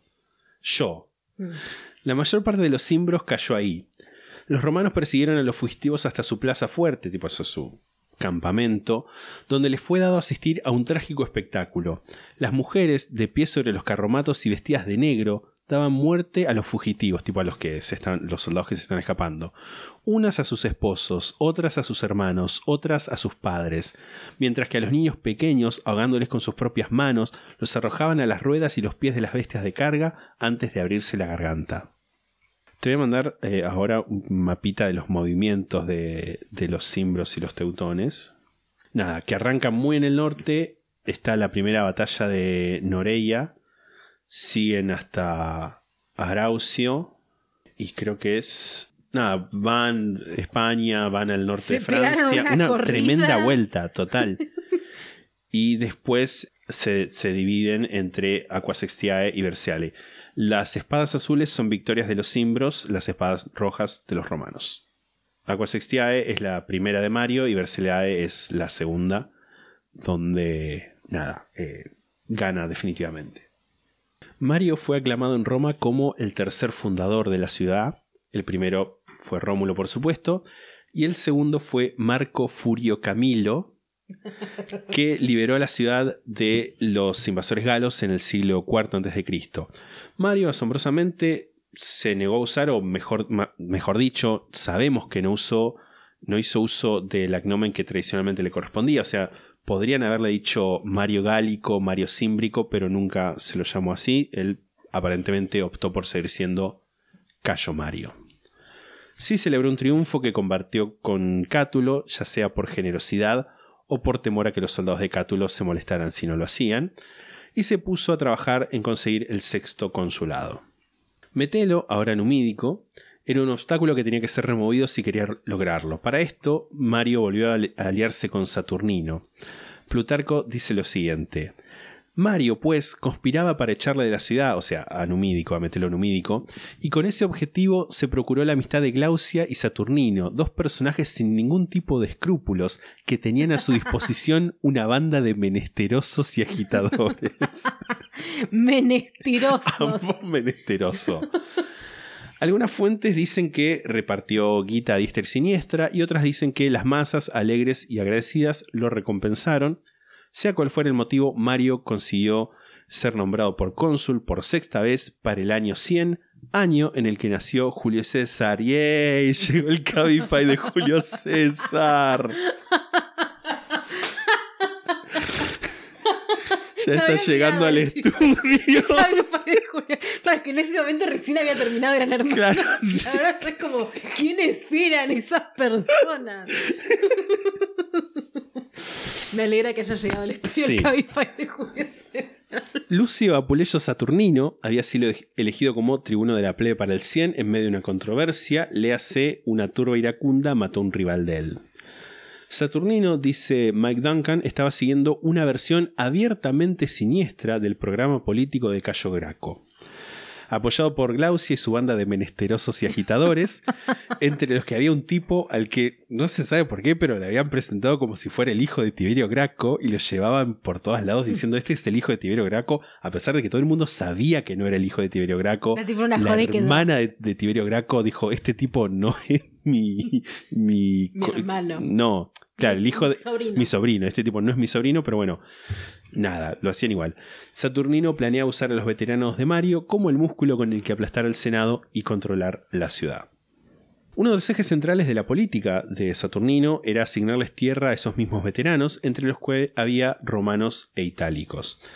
Esto estaba en consonancia con las políticas pro-italianas de Mario, que era de una ciudad a la que se le había asignado la ciudadanía una generación antes de su nacimiento. Durante la guerra con los cimbros repartía ciudadanías a troche y moche, llegando incluso a darle la ciudadanía a una cohorte entera, tipo como 80 tipos, toma, pum, ciudadanía. Cuando se lo criticó por ese uso arbitrario y probablemente alegal eh, y probablemente ilegal de, de dar ciudadanía, Mario respondió que durante la guerra el ruido de las espadas le impidió escuchar la voz de la ley.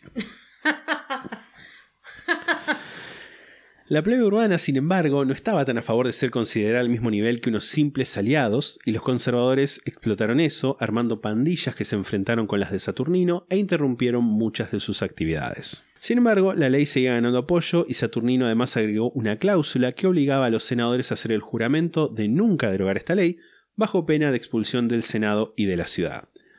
Metelo Numídico se negó a jurar esta ley y Saturnino lo hizo exiliar. Como que cuentan que estaban todos llorando porque se había ido Metelo Numídico, que le decían por favor jurá, por favor jurá, y Metelo decía no, yo no voy a hacer las cosas mal, yo hago las cosas bien. Un pesado también. Jurá. Este, el tema es que una vez que esa, esta ley fue aprobada, Mario ya tenía lo que quería, que eran tierras para sus veteranos. Y esto es algo que se va eh, a convertir en algo recurrente en la historia de los próximos años, en, Roma, que eran generales que necesitaban tierras para eh, recompensar a sus soldados después de una campaña. Mario siguió con la suya, pero para Saturnino y Glaucia esto recién había empezado. Llegó la época de las elecciones para el 99 y había tres hombres que eran los favoritos para ocupar dos puestos de cónsul. Marco Antonio Orator, el abuelo del Marco Antonio que todos conocemos, respaldados por... Solís. Sí. Respaldado por los conservadores, que a partir de este momento vamos a empezar a llamar los optimates, que significa los mejores. Es un nombre que se daban ellos mismos, aunque Qué pesado. también se, se hacían llamar Boni, que eran tipo los buenos. Eh, podríamos estar un montón de tiempo argumentando si efectivamente eh, existía como un- una línea partidaria, como conocemos hoy en día, ¿no? Los partidos políticos de Optimates y de Popularis, que eran los otros. Si lo podemos equiparar con derecha e izquierda actual. Pero no lo vamos a hacer. Vamos a tener este consenso, esta imposición de mi parte, en realidad, no es un consenso, de que eh, los optimates tenían un programa más conservador, alineado con los intereses del Senado, y la nobilitas y los popularis tenían un partido, eh, un, un programa más liberal, en el sentido bueno de la palabra liberal. Estamos hablando liberal 1700, ¿no? Tipo que es como, bueno, no hay reyes, más soberanía popular. Pero para lo que sí tenemos tiempo es para hablar de gramática latina. Ay, Dios. Fun fact: en inglés, todos los Marco Antonio, porque eran eh, distintos, son Marcus Antonius, menos el Marco Antonio que conocemos, al que dicen Mark Anthony. Literalmente Marco Antonio Solís. Hay un tipo que se llama Mark Anthony. Sí, sí, lo sé. eh, Que no es Marco Antonio. que no es Marco Antonio Solís. Busqué un poquitito, no mucho tampoco, pero vi dos respuestas posibles que me parece que no son necesariamente excluyentes. Salía con Jennifer Lopez. Sí, salía con alguien salía tipo, con- sí, Creo que era Jennifer López, quizás me estoy equivocando. Tipo el Eh, cantante. Alguien latino, sí. La- latino, entre comillas. J-Lo. Eh, la primera de estas explicaciones tiene que ver con la gramática del latín. En latín, los sustantivos se declinan, que es una operación equivalente a la, a la conjugación de verbos. Por ejemplo, en latín no es lo mismo decir lo fui a ver a Pisandro que este Kindle es de Pisandro u hola Pisandro. Estamos llamando que queremos jugar. Porque son diferentes funciones, diferentes casos gramaticales. En la primera, yo soy el receptor de la acción. Tipo, en lo fui a ver a Pisandro, Pisandro es visto. En el segundo hay una relación de posesión. Este Kindle es de Pisandro. Y en el tercero se me nombra, tipo, hola Pisandro. Porque eh, cada uno de esos tenía una, una como terminaciones diferentes y eran, por eso vos sabías qué estaba diciendo la gente. Este último caso, que es el de, el de nombra, el que te nombra es el que se llama nominativo, y desde ahí es donde viene esta primera propuesta. Para decir hola Marco Antonio, en latín dirías salve Marchi Antoni, en vez de Marcus Antonius. Y Marchi Antoni tranquilamente puede haber sido como eh, modificado hasta llegar al Mark Anthony que usan ahora. La otra explicación es que Shakespeare popularizó esta forma con sus eh, obras en las que habla, en las que lo menciona. Para mí no son, eh, explicaciones que se excluyen porque tranquilamente eh, Shakespeare puede haber tomado esta, esta bastardización del nombre latino y hacerlo popular. Pero bueno, ese era el fin del segmento. No, muy interesante. Estaba diciendo, había tres favoritos para ganar las elecciones consulares. Marco Antonio Orator, candidato fuerte respaldado por los optimates. Nada más y nada menos que el compañero Cayo Memio, con una carrera construida en torno a denunciar la corrupción de las nobilitas.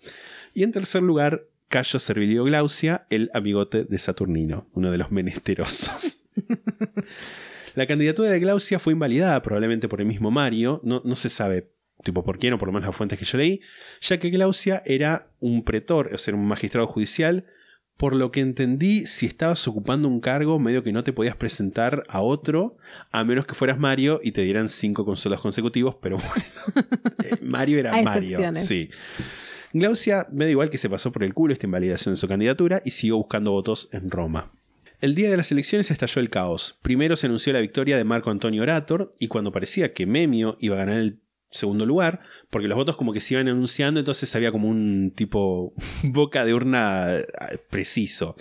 Este, en ese mismo momento, Saturnino y Glaucia irrumpen la elección, rompieron urnas, dispersaron a la multitud y acorralándolo en el foro, mataron a Cayo Memio. No. Tristísimo, lo mataron. Rip. Rip Cayo Memio.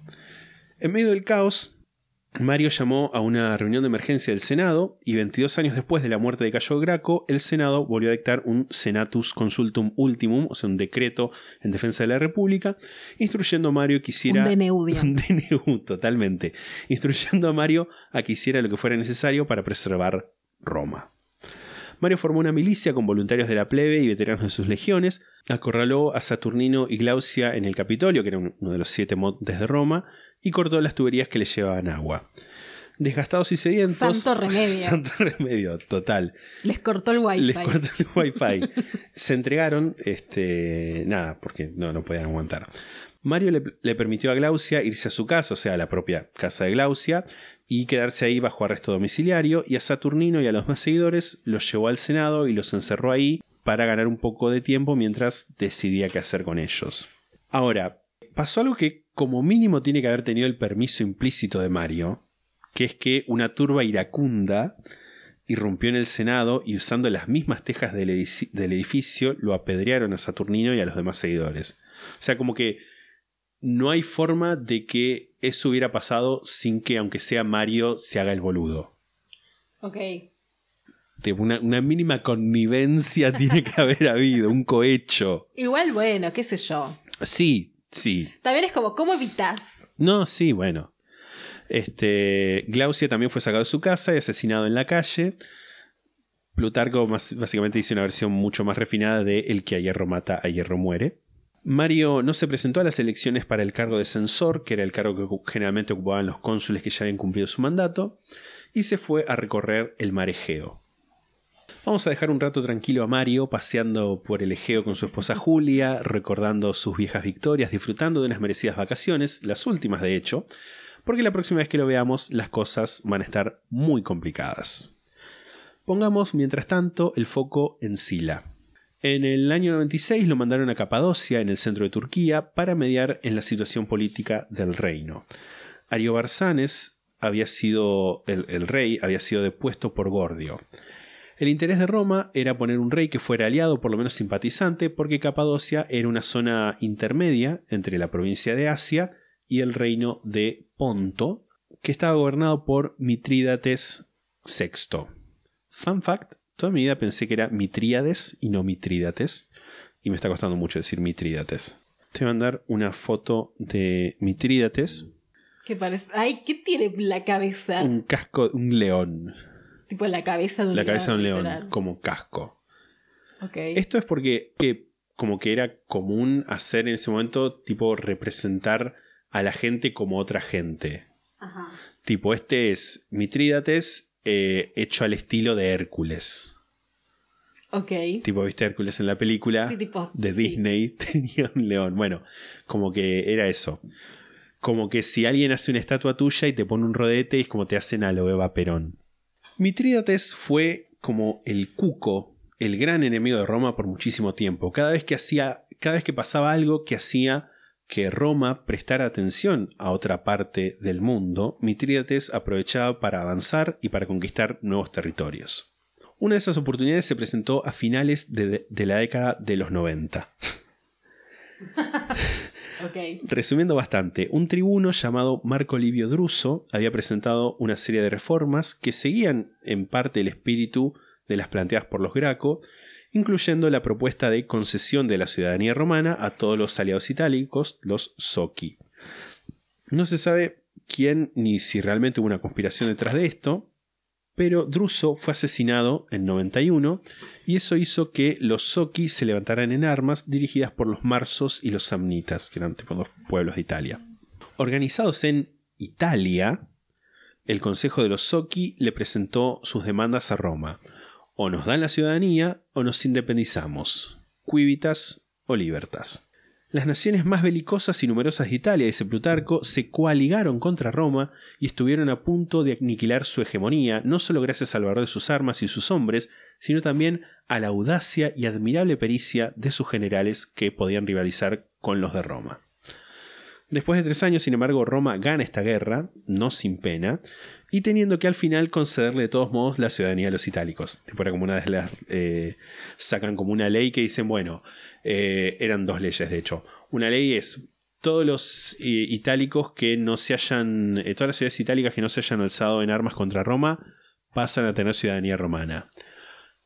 Y todo el resto de los itálicos que quieran tienen como tres meses para anotarse y ser romanos también. Como que al fin le ciudadanía todos igual. Sí.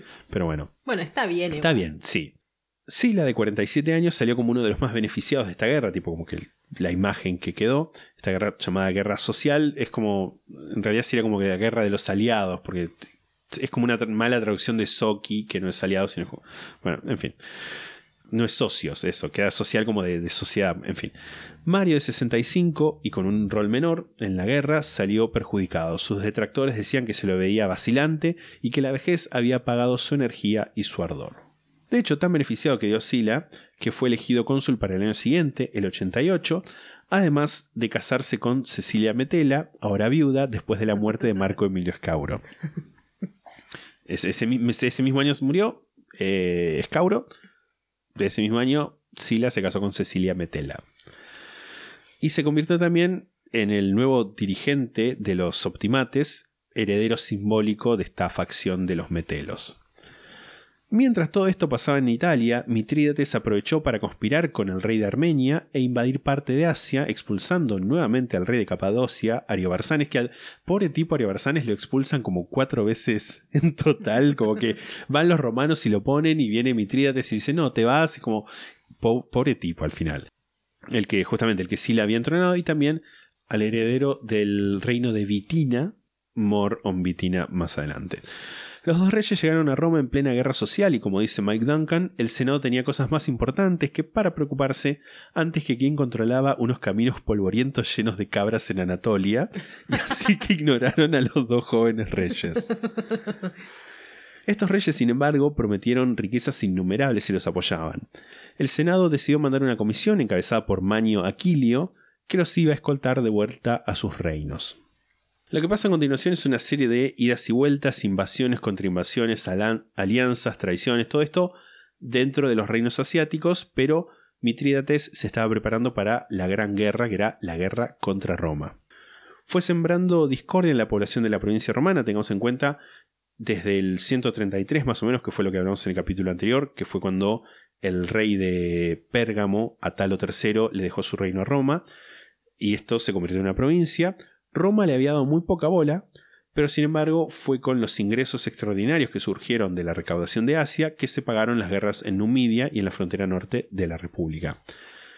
Los publicani, estos contractores eh, estatales, estaban exprimiendo a la gente de la provincia y los pocos intentos que hubo de aliviar esta situación quedaron en la nada Nisman.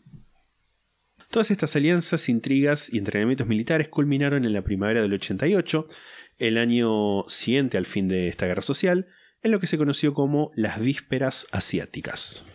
En esa primavera del 88, en un esfuerzo combinado entre agentes del Ponto y magistrados locales, en unos pocos días mataron a casi toda la población romana o italiana que vivía en Asia.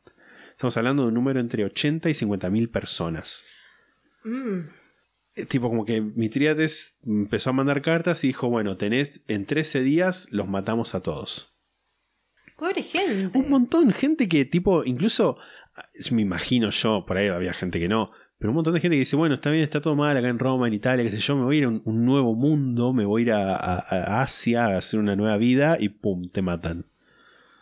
Es tremendo. Eh, hombres, ancianos, mujeres y niños. Los cadáveres fueron dejados a la intemperie, sus bienes se repartieron entre sus asesinos, a los deudores se les ofreció la condonación de la mitad de sus deudas si participaban, y se amenazó con muerte a aquel que enterrara o intentara salvar a los romanos. Y además encima es como... Re gratuito, o sea. Súper gratuito y además es como el, tiempo donde se está todavía instalando la, ciudadanía romana para los itálicos y en Asia los matan a todos por igual. Es como, flaco, mi gente se está matando para que me reconozcan como derechos allá y vos acá nos, nos, metés a todos en la misma bolsa. Una situación medio conurbano. Cava. Digo que vas, vas, eh, bueno, vos misma, vos misma has sido culpable de decir que todo es cava. Mentira, yo no dije eso. Sí. Yo dije que todo es Buenos Aires. Bueno. bueno, es que todo es Buenos Para ver, para la gente del interior es lo mismo Moreno que Capital Federal. Bueno, por eso. Para los asiáticos estos también es lo mismo Italia que Roma. Mira, no me equipares. Con un genocidio. Sí, sí, porque estás veando fuera del tarro. Pero bueno, eh, además de ser un verdadero genocidio, claramente esto era algo de lo que no había vuelta atrás. Cada una de las ciudades era cómplice en asesinato. Lo único que podían hacer ahora era pelear con, junto a Mitrídates y ganar o morir. Tipo, plata o mierda. Eh, te voy a mandar ahora una foto. Una foto. una ilustración que es un mapa de, del Ponto. En violeta más oscuro es el reino que heredó Mitrídates lo más oscuro, lo más este después está lo oscuro, lo violeta un poquito más oscuro, que son las expansiones que hizo Mitrídates antes de la guerra. Y en rosa, que es casi todo Asia, Capadocia, Vitina, un lugar que se llama Paplagonia, que es muy probable, estuve leyendo que puede ser que el nombre Patagonia venga de ahí. Ah, mira. Eh, bueno, eso en rosa es eh, las conquistas que hubo en el 88 después de que mató a todos los eh, habitantes romanos de, la, del lugar. Y en verde está Armenia, donde estaba el, el otro, el aliado, que no me acuerdo si lo nombré o quizás no sé el nombre. No, no sé el nombre. Creo que era Tigranes.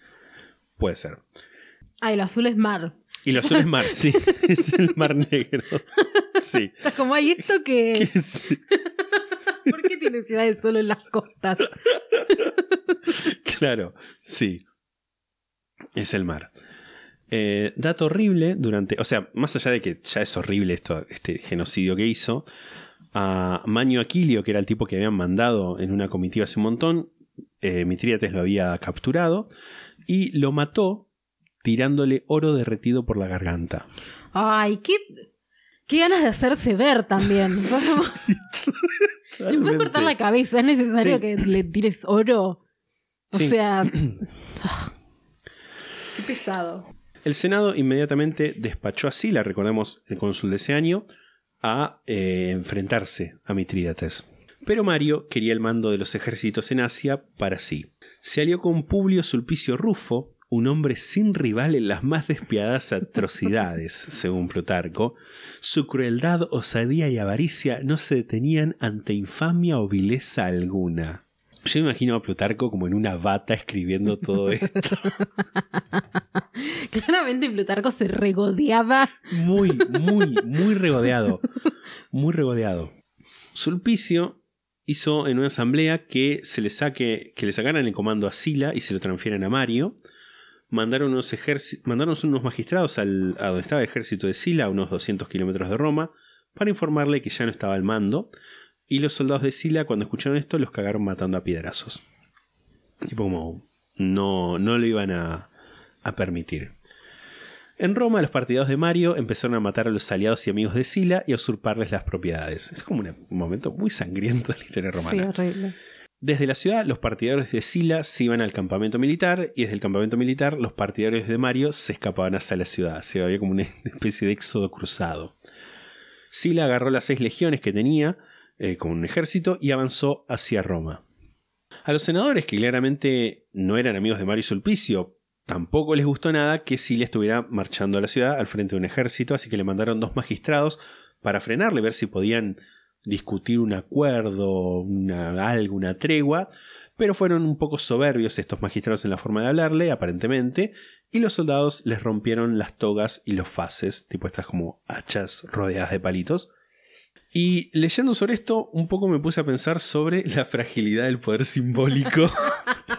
Puta reflexiva. Y se me vino la expresión, expresión gamer, glass cannon, que es como un cañón de vidrio, tipo gamer, o sea, de los jueguitos. Eh, es como algo que puede infligir mucho daño, un camión, un cañón, pero que es frágil, es eh, vidrio. En 121, el primer Senatus Consultum Ultimum fue toda una novedad, una emergencia en la que se tuvo que contener a Cayo Graco, que en ese momento no era magistrado.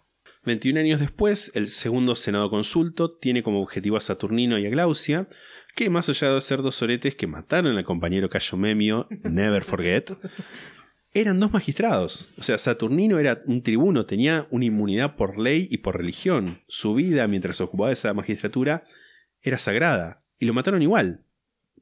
Es como un proceso de desensibilización.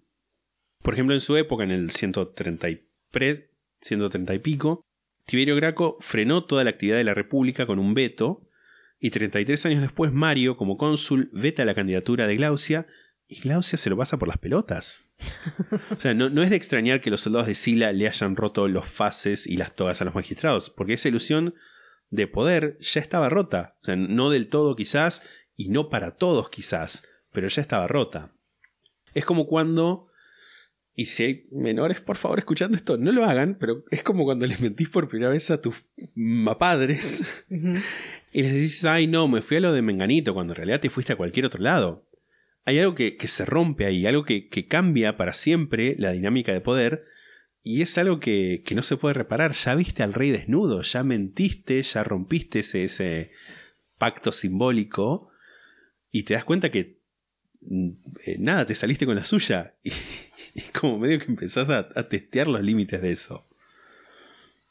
Sí, es como un caldo de cultivo un poco. Totalmente. El caos, la destrucción, la corrupción. Sí, totalmente. Bueno, que, que miedo que tampoco es que era como, ay, No eran unas carmelitas de calza. No, política. Que era realmente. no, no, no, por supuesto. Por supuesto. Pero bueno, Mario. Mario, en Roma, había reclutado una milicia urbana muy pobre, compuesta mayoritariamente por esclavos liberados, que hicieron poco para. O sea, tampoco podían hacer mucho, para contener el avance de legionarios militarmente, militarmente entrenados. ¿Los esclavos qué eran? O sea, no eran gente negra, o sí. No, Tipo, ¿por qué O sea, esclavos? eran de todos. Había esclavos por deudas. Eh, había tipo, si debías mucha plata, te hacían ese esclavo. Eh, había esclavos que eran eh, tipo como lo que ahora son las profesiones, tipo médico, pro- eh, tutores, ese tipo de cosas eran por ahí. Generalmente, esos eran generalmente esclavos griegos, que era gente que decía, ay, bueno, me vendo a mí mismo como esclavo y trabajo de ser médico y esas cosas. Wow. Raro.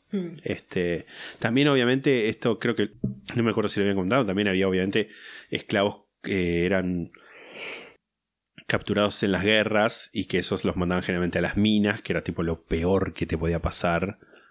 Eh, te mandaban al campo, que estaba mal también. O sea, todo estaba mal. Sí. Pero dentro de eso, eh, ir a las minas era como el peor destino, porque además era como lo más insalubre, donde más se moría gente, las peores condiciones de trabajo, todo.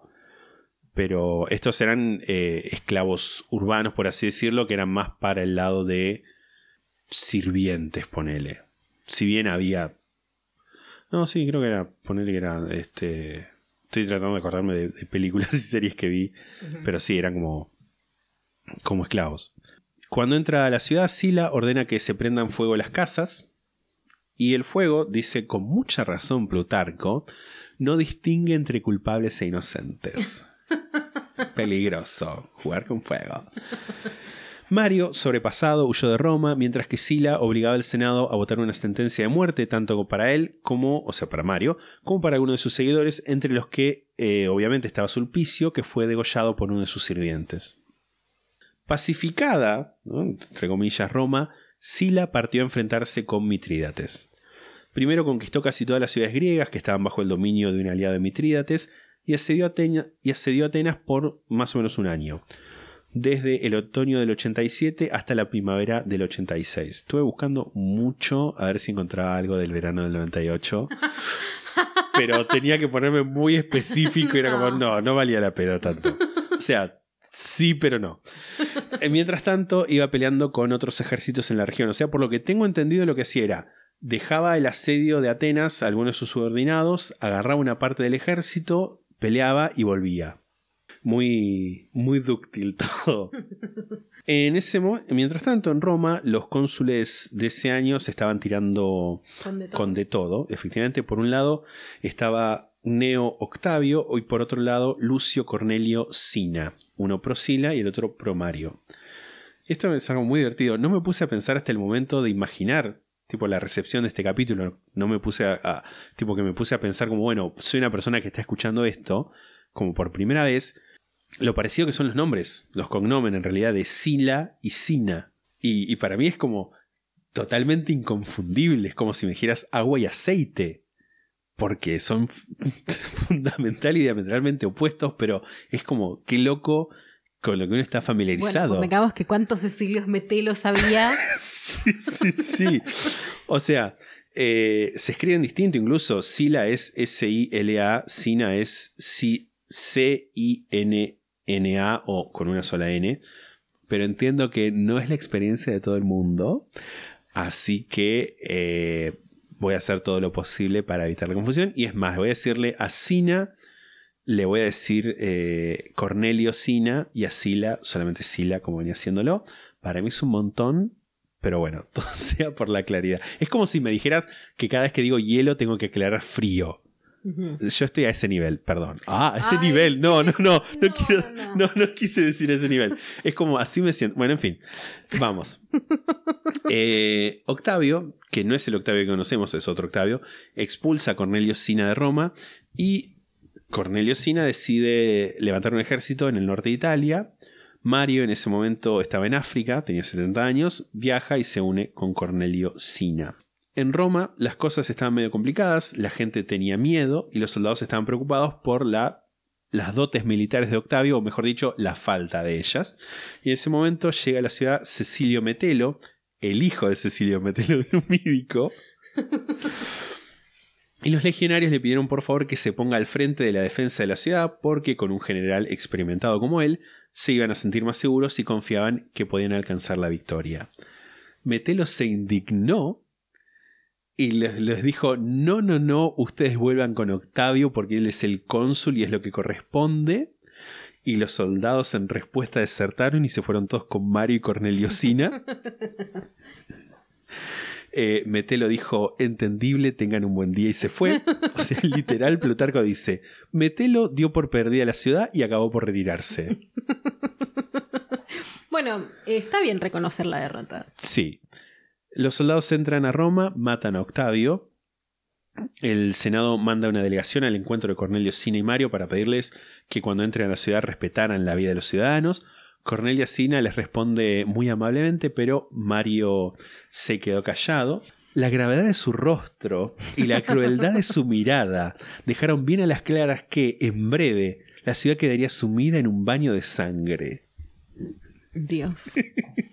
Con ventillera de Plutarco, amo. Amo. Entran a Roma. eh, un tipo se acerca y lo saluda a Mario. Mario no le responde el saludo.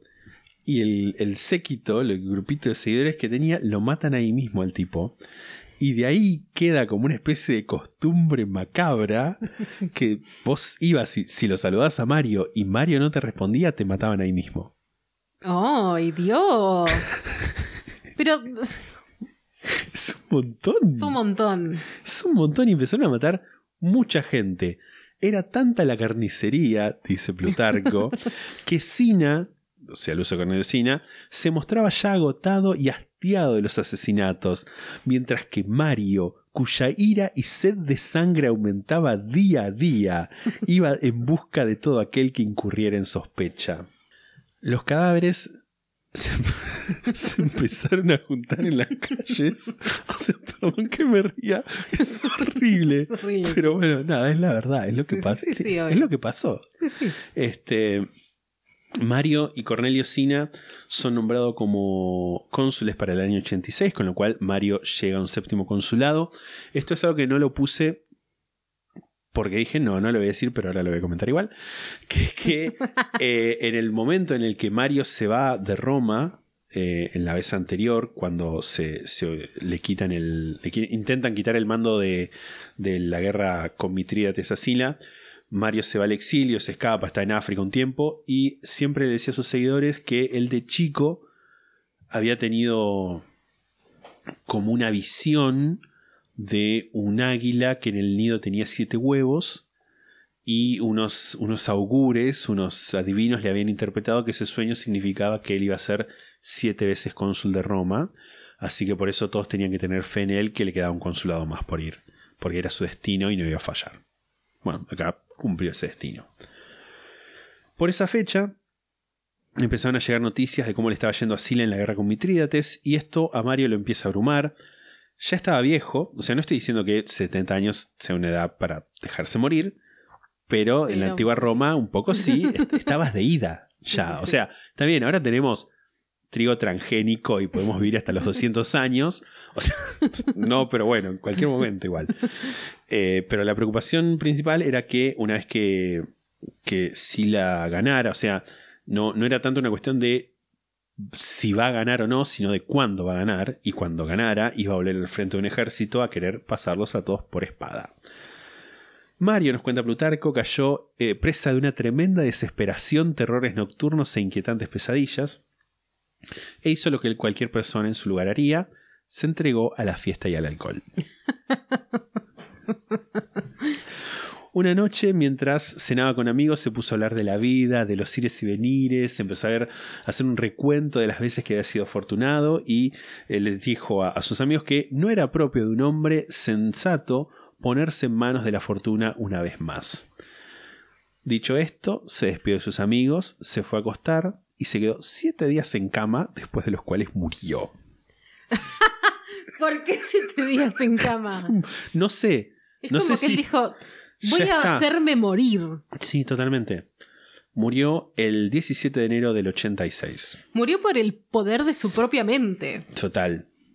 Total. Eh, ay, Star. Wars. She lost the will to live. El año 85 fue el año del consulado de Lucio Cornelio Sina y Neo Papirio Carbón. Una- un momento se me cruzó, tipo, voy a meter algún nombre falso a ver si alguien se da cuenta, pero sería inútil porque nadie se nadie daría se dará cuenta. Pero bueno, ¿Qué nombre falso? ahí escalaron las persecuciones. no, pregunto serio, ¿qué nombre falso es? Ah, no, no, no me puse a pensar, no, algo. Raviolo. Neo Cornelio Raviolo. Sí, totalmente. Yo creería, la, creería que es verdad. Sí, por supuesto. Este, ay, ahora me quiero llamar así. Hola, yo soy Neo Cornelio Raviolo. Pero bueno, escalan las persecuciones al punto que pobre Cecilia Metela se tuvo que ir de Roma y decirle a Sila que su casa y todas sus propiedades habían sido incendiadas. Lo cual a Sila lo pone en una posición como mínimo incómoda porque por un lado hay un montón de gente en Roma que le está pidiendo auxilio porque nos están matando, nos están prendiendo fuego. Pero tampoco podía dejar la guerra en ese momento porque era como... eh, nada, ya estaba como ahí nomás. Sí. Eh, lo que sí hizo entonces fue entablar conversaciones diplomáticas con los enviados de Mitrídates, en particular con un general que se llamaba Arquelao. Hay toda una situación como muy gay que cuenta Plutarco, en la que por momentos eh, están hablando Arquelao y Sila, y como que Sila dice: No, bueno, si Mitrídates no acepta esto, yo me voy. Y como que Arquelao se le arroja los brazos a Sila y empieza a llorar. Y le dice: No, por favor, déjame, yo lo voy a convencer. Si no lo convenzo, mirá, me mato. Te mato así. Muy melodramático. Sí, no, no, tremendo. Muy melodramático. Pero Una bueno, telenovela. llegan a un acuerdo, Arquelao y Sila, que era que Mitrídates se iba a ir de la provincia de Asia, iba a dejar los tronos de Capadocia y Bitina a los reyes que había depuesto, iba a pagar 2.000 talentos de plata, que son como 64.600 kilos de plata. Me parece un montón ¿Cómo es de plata. talentos? Talento. Un talento son 100 libras. Y, y cada libra romana son aproximadamente. No sé, creo que 320 gramos o algo así. Yo hice la cuenta en su momento y da como un total de 64.600 kilos, que me parece un montón. Un montón. ¿Dónde los? Eh, y además, eh, iba a donar 70 naves de combate totalmente equipadas. Idas y vueltas, finalmente, nada, Mitrídates aceptó el acuerdo, que era bastante barato para todo lo que hizo. Y como contraparte, no sé por qué no lo puse, lo pensé en ponerlo, no lo puse, pero bueno, la contraparte era que Sila eh, lo iba a dejar que siguiera siendo rey y lo iba a nombrar eh, amigo del pueblo romano. Dame Ajá. casi 70 mil kilos de plata, 70 barcos y yo te voy a nombrar amigo. Tipo, como este papel, Sí, sí, este sí. certificado de asistencia. Igual me gusta esa forma de trabajar. Dame algo y sos Sí, mi amigo. Totalmente, totalmente, sí. Las tropas de Sila pensaban igual, que, que era muy barato, que por qué Mitrídates se iba a ir a su casa, todavía rey, después de matar a más de 80.000 ciudadanos, cuando a Yugurta, por sobornar a un par de senadores, lo hicieron desfilar encadenado en Roma y lo tiraron a que se pudre en una cárcel. Tipo, ¿cuál es la vara? Total. Necesito conocer la vara. Pero bueno, Sila les dijo, no, sí, pasa que me tengo que ocupar de lo que está pasando en Roma y aparentemente eso los calmó. Este, reorganizó la provincia de Asia, básicamente llevándose todo lo que no estuviera fijado en una pared, y encaró el regreso a Roma. Cornelio Sina quiso llevar un ejército a Grecia para esperarlo ahí a Sila, o sea, tenía que cruzar el mar Adriático. Los primeros transportes pasaron lo más bien, pero el segundo convoy se hundió en una tormenta horrible. Los soldados se negaron a seguir pasando por barco, se amotinaron. Cornelio Sina fue a increparlos y lo mataron. Los soldados dijeron, Eh. no me gusta, pum. Bueno, perfecto. Por espada. Sí, sí, sí. Lo que- Sí, contra el patrón. Contra- totalmente. Lo que sigue son tres años larguísimos de enfrentamientos de tira y afloje entre Sila y los restos, la, fac- la facción mariana. Y en un momento incluso el Senado saca otro Senatus Consultum Ultimum, esta vez en contra de Sila, que igual los derrota a todos. La última batalla de esta guerra civil fue el 1 de noviembre del 82 en el noreste de Roma, cerca de la Puerta Colina, que era una de las puertas de una de las primeras murallas de la ciudad.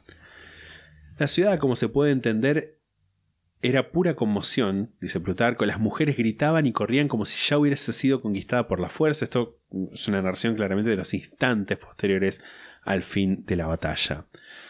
Sila entra a la ciudad y al igual que Mario en su último consulado, empezó a matar gente por montones. Sila estaba entregado a la matanza y llenaba la ciudad de crímenes que no tenían número ni fin.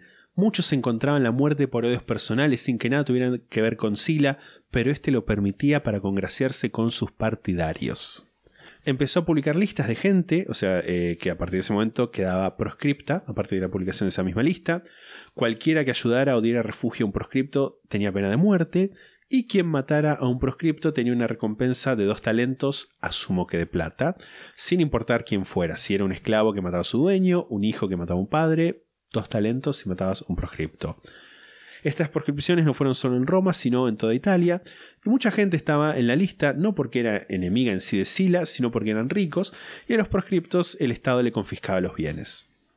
Anécdota de Plutarco, Quinto Aurelio, un hombre tranquilo y sin oficio, que, se- que consideraba que no tenía más relación con esos males que la piedad que otros sufrían, Marchó un día al foro y se vio en la lista de los proscriptos. Pobre de mí, dijo, mi campo albano me persigue.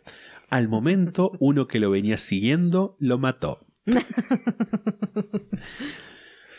Lucio Sergio Catilina, acuérdense de ese nombre, mató a su propio hermano y le pidió a Sila que lo proscribiera como si estuviera vivo, o sea, como legalizando retroactivamente el asesinato, ex post facto, hashtag latín. Sila le dijo que sí, que ya me imagino que Sila estaba como, sí, ¿qué me importa? Estoy tomando, eh, fumando marihuana con los mimos. Estoy tomando sin control, estoy fumando sin Totalmente. parar. Totalmente. El, en diciembre de ese año, o sea, la mayoría de estas prescripciones, todo esto que conté pasó en un mes, se hizo nombrar dictador por tiempo indeterminado.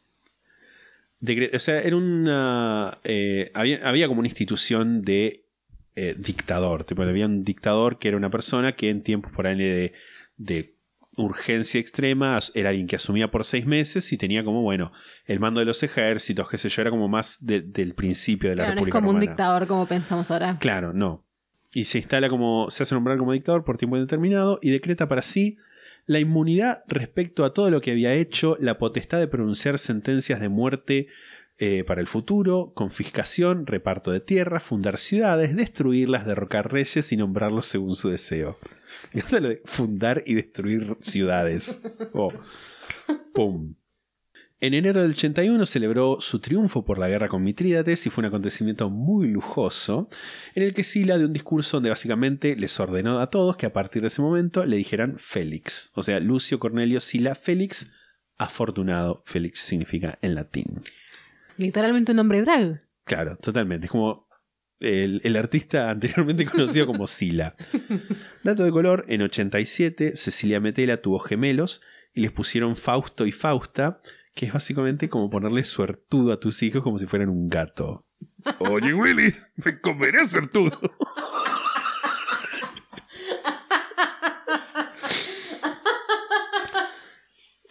Tremendo. Eh, Sila confiaba tanto en su suerte, estaba ya de nuevo tan más allá de todo, que en 78-79, hay discusiones de cuándo fue, renuncia a la dictadura. Muere Cecilia Metela y al poco tiempo eh, Sila se casó con Valeria Mesala, que le voteó en un espectáculo de gladiadores. Te voy a leer ahora dos traducciones del mismo, del mismo texto. Una es la que yo tengo de, de Plutarco y otra es la que tengo, la que está en Wikipedia en realidad. Se encuentran ¿no? en, este espectáculo gladiatorial. Eh, Valeria Mesala, cuando pasó por detrás de Sila, extendió hacia él la mano, le quitó un hilo que salía de la toga y se dirigió a su asiento. Sila se la quedó, mira- Sila se la quedó mirando maravillado. Le dijo: Ella dijo: No es nada malo, Imperator, sino que quiero participar, aunque sea un poco, de tu buena suerte. Sila la escuchó encantado y al momento quedó claro que le había impresionado, pues mandó en secreto que preguntaran su nombre y así supo su linaje y su vida. Empezaron los intercambios mutuos de miradas, los continuos giros de cabeza, las sonrisas recíprocas, por último los acuerdos y arreglos de cara a la boda.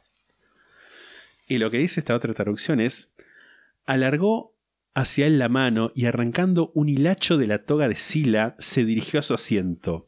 Volviéndose Sila a mirarla con aire de extrañeza, ella dijo, no hay nada de malo, oh general, lo único que quiero es también un poco de tu suerte. Oyólo Sila con gusto, tipo, lo oyó, y aunque dejó ver que claramente le había hecho impresión, porque al punto se informó reservadamente de su nombre y averiguó su linaje y su conducta. Siguiéronse después ojeadas de uno a otro, frecuente volver de cabeza, recíprocas sonrisas y por fin palabras y conciertos matrimoniales. O sea, oyolo, Siento que es más literal esta traducción, quizás. oyolo. Bueno, pero está, está bien dicho. No, sí, no. Pero bueno, nada. Eh, se casa con Valeria Mesala, igual seguía viéndose con mimos, actrices y teatreros bebiendo desde la mañana. Pero se los cogía los mimos. Sí, yo creo que sí. Porque ahora me acabo de dar cuenta. Porque mi mente era como, ay, bueno, qué sé yo, era una tertulia. No, orgía, orgía con mimos. Ok. Orgía con mimos. Nada, eh, en el 78 murió víctima quizás de un cáncer de estómago y toda una cosa como medio que es posterior a la muerte de Sila, que es que mucha gente que después estuvo en contra y que lo veían como un tirano y todas esas cosas, empiezan como a argumentar que bueno, que tenía como una enfermedad que había empezado de cuando él era joven y que se acentuaba por la bebida y las fiestas, como una cosa medio moral, pero eh, claro, pero no, no se sabe. Este dice una de las notas sobre la, la muerte de Sila. Esta enfermedad tiene rasgos excesivamente novelescos y resulta bastante sospechosa y producto de una leyenda de venganza surgida después de la muerte de Sila. Amo excesivamente novelescos, el segundo nombre de Plutarco. Pero bueno, eh, había dudas sobre qué hacer con su- sobre su cuerpo también. En el medio, Sila hizo como otras reformas tra- eh, tratando de, de como de recuperar el poder del Senado. Eh, eh, aumentó el número de senadores, no sé si como por 300 más, un número así. Ese tipo de cosas, como que medio que dejó sentadas las bases para una eh, recuperación del poder por parte de los optimates. Después de muerto hubo dudas sobre qué hacer con su cuerpo, pero uno de sus generales lo llevó a Roma para que tenga un funeral honorable, porque después de, de haber renunciado se había ido como, no sé, al campo a coger con mimos. Dice Plutarco, el día estuvo nublado desde por la mañana y se esperaba que lloviera, pero finalmente a la hora novena pusieron el cuerpo en la pira. Se levantó un fuerte viento que soplaba hacia la hoguera, lo que levantó una gran llama que aceleró la recogida de los restos para su entierro. Una vez que la pira se extinguió y el fuego se consumió, cayó una fuerte lluvia que se prolongó hasta la noche, de modo que parecía que la fortuna había querido permanecer junto a su cuerpo hasta que recibiera sepultura, como diciendo, eh, no llovió durante su entierro porque era una persona suertuda. No sabemos era tan suertudo. por qué se murió totalmente. Eh, no sabemos las palabras exactas del epitafio de Sila, pero sí conocemos el significado que nos llega a través de Plutarco y que habla de su generosidad y su crueldad. Algunos piensan que sería algo así como pagué con creces los favores de mis amigos y las ofensas de mis adversarios, y hay una versión más corta, que es la que yo personalmente prefiero, que es no hubo mejor amigo ni peor enemigo. ¡Wow! ¡Wow! Gran bio de Tinder. Gran bio de Tinder. Y con eso vamos a terminar este capítulo. Ah, va a haber parte 3. Va a haber parte 3 porque vamos dos horas ya de grabación. Sí, yo igual te iba a decir como. Y, Ju- y Julio Y César. Julio, Julio César nació. Claro, porque esto es sobre su muerte, así que estaba pensando como, ¿cuánto faltará para que se muera? Capaz es como que en realidad su vida fue muy pequeña, tipo. Te voy a mandar ahora una foto, que es la última, que son eh, Sila y Mario reconstruidos, tipo en base a las estatuas. Estos son esos retratos macabros. Sí, totalmente. Hechos con IA. O los hizo, no, los hizo una persona. No, de, creo que de los- Puede ser que los haya hecho una persona o algo así. Gente muy fea, realmente, hay que decirlo. No sé. Mm, Bueno, está bien. Eh, este muchacho, ¿cómo era? El medio pelado. Eh, Mario. Mario, eh, siento que tiene como la cabeza de una forma polémica. Sí, Como esa gente que tiene el cráneo medio rari. sí, same. Y Sila me parece que es muy cabezón, no sé. Me da como. No sé cómo explicarlo. ¿Qué es lo que pienso? Es como una especie de. de. Yankee Sí, de película sí, suburbio, pero a la vez es como medio. Dios noruego. medio eh, Lannister. Sí. ¿Sabes que es, es medio. Incesto familiar. Sí, incesto familiar. Sí, totalmente.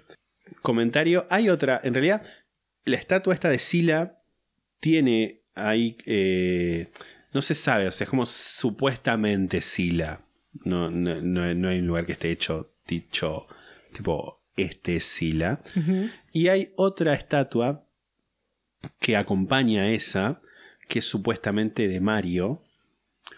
Pero como en mi mente Mario se parece a la estatua que yo pasé, eh, es mi headcanon, básicamente. literalmente, literalmente mi headcanon. No la voy a mostrar esa foto. Si quieren googlearla, googleenla, pero sepan que me están decepcionando. Yo voy a quedarme con tu versión de la verdad. Por favor. Como dos reflexiones finales, eh, me quedo con la historia de, de Cayo Memio, que no la conocía. Gracias, la conozco gracias a, a Salustio, que pude leerles discurso, el discurso.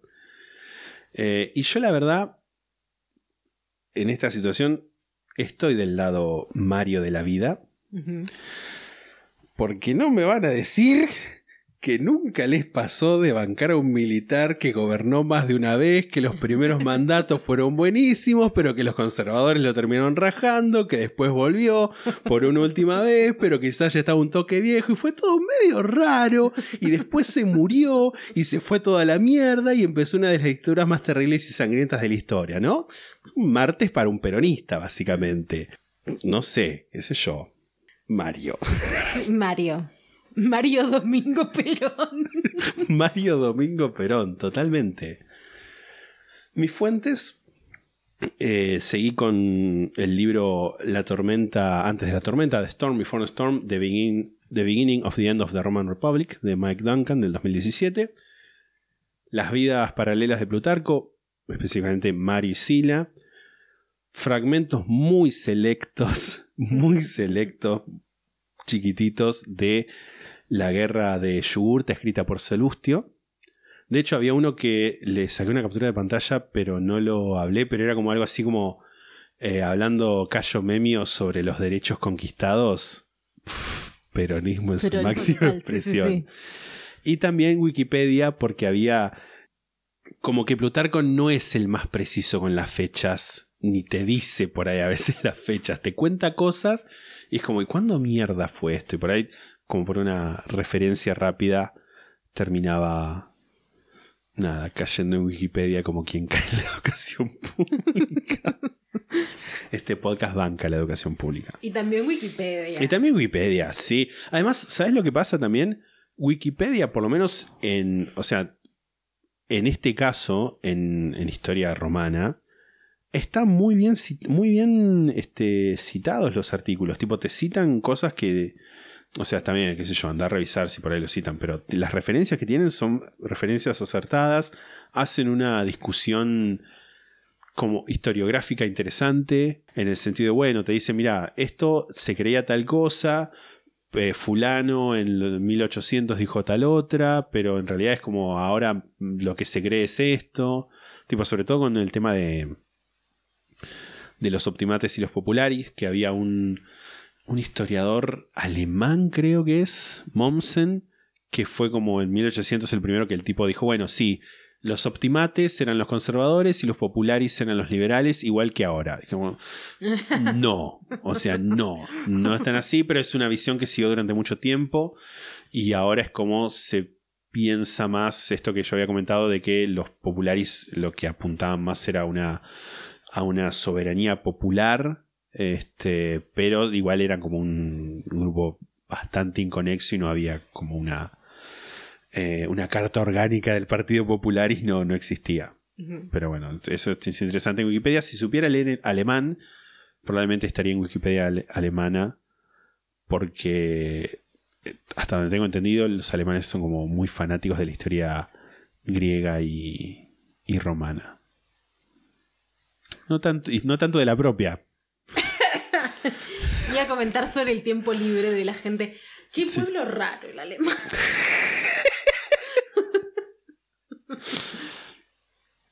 Eh, sí, gente muy rara. Como yo no, no lo leí, es un libro que encontré hace poco, que conseguí hace poco, guiño guiño, que es sobre Mitrídates, que se llama, ya se los voy a decir, tiki tiki, tiki tiki tiki, taca, taca, taca. Ah, ah, ah, ah. Tipo Susana marcando. Sí. eh, un libro de Adrien Mayor que se llama The Poison King, The Life and Legend of Mithridates. Eh, o sea, el rey veneno, la leyenda, la vida y leyenda de Mithridates, el enemigo más mortal de Roma, Rome's Deadliest Enemies. Porque también, además, la historia de Mithridates es como súper fascinante, es como un tipo que queda como heredero al trono del Ponto y eh, queda él era menor de edad y la madre queda como regente pero la madre no lo quería tanto a él que era el hijo mayor sino que quería el hijo menor. Entonces él se escapa y empieza a recorrer todo el ponto y aprende como todos los idiomas de todos los eh, pueblos que componían el reino. Y el tipo supuestamente se iba iba como microdoseando veneno como para ser inmune a los intentos de envenenamiento y es como. Es una historia fascinante. Ese libro lo conseguí. y en algún momento, eh, nada, tengo ganas de leerlo porque eh, me fascina. Todo lo que es esta parte de la historia me fascina. Eh, no sé, eso es todo de mi parte. No sé si querés agregar algo No, más. en cinco horas me tengo que despertar. Sí. Sí, eh, un poco same porque se cierra la frontera acá, que es la escalera de esta ¿A qué hora casa, se cierra la frontera? ocho y pico. Ok, no, ya me había venido. Este, pero bueno, eh, los dejamos por ahora. Mm, esperemos que no pase un mes hasta el próximo capítulo. No, yo, yo les prometo que eso no va a suceder. Mientras tanto, a nosotros nos pueden seguir en Instagram, arroba la sexta pata podcast, twitter.com barra sexta pata, youtube.com barra sexta pata, facebook.com barra sexta pata, twitch.tv barra sexta y en la sextapata.com tienen un link para sumarse a nuestro servidor de Discord. También en la sextapata.com están los links para hacer donaciones en pesos en dólares o unirse al Club La Sextapata también en pesos en dólares. Y si quieren suscribirse a nuestro canal de Twitch de manera gratuita, pueden vincular su cuenta de Twitch. No, ¿de qué? ¿De qué? De Amazon, De Amazon Prime. Prime. su cuenta de Amazon Prime con su cuenta de Twitch y eh, darnos su suscripción de manera gratuita en twitch.tv la sextapata, como ya dijo mi coequiper. Si nos escuchan en Spotify o en algún lugar donde puedan seguirnos, síganos. Y si nos escuchan en algún lugar donde pueden dejarnos alguna calificación, alguna reseña, alguna nota, como también es Spotify, déjennos el puntaje más alto, la mayor cantidad de estrellas y una linda, linda reseña para que más gente pueda sumarse y aprender sobre historia romana. La Sexta Pata, un podcast de historia romana. Contra la voluntad de Jerry. Una mujer secuestrada. es obligada a escuchar horas y horas de historia romana. Si tienen alguna historia de oyente, la pueden mandar a la sextapata.gmail.com o si tienen alguna consulta sentimental, en la sextapata.com está el formulario del consultorio sentimental para que lo llenen con su consulta. Mirá si alguien nos manda una historia de oyentes tipo, no, estaba revisando en los baúles y mi abuela tenía una bandera de una legión romana. Y es, inmortal. mi puta, eh. Sí, me encantaría. si quieren mandarnos alguna carta misiva, eh, encomienda, postal, nos mandaron dos postales, pero no las encuentro. Ok, bueno, buenísimo. postales que vamos a leer el próximo capítulo, que no las encuentro, pero gracias por las postales. Y eh, lo pueden hacer a casilla de correo número 25, Correo Argentino Central, Mar del Plata, Buenos Aires. Esto es código postal 7600, casilla de correo número 25, Correo Argentino Central, Mar del Plata, Buenos Aires, código postal 7600. Y si quieren publicitar en este podcast pujante y competitivo en lasextapata.com, este programa La Sexta Pata para Emprendedores y Pymes, donde pueden llenar el formulario y nosotros nos comunicaremos. Esto es todo por este capítulo. Nos escuchamos la próxima. Chao. Chao.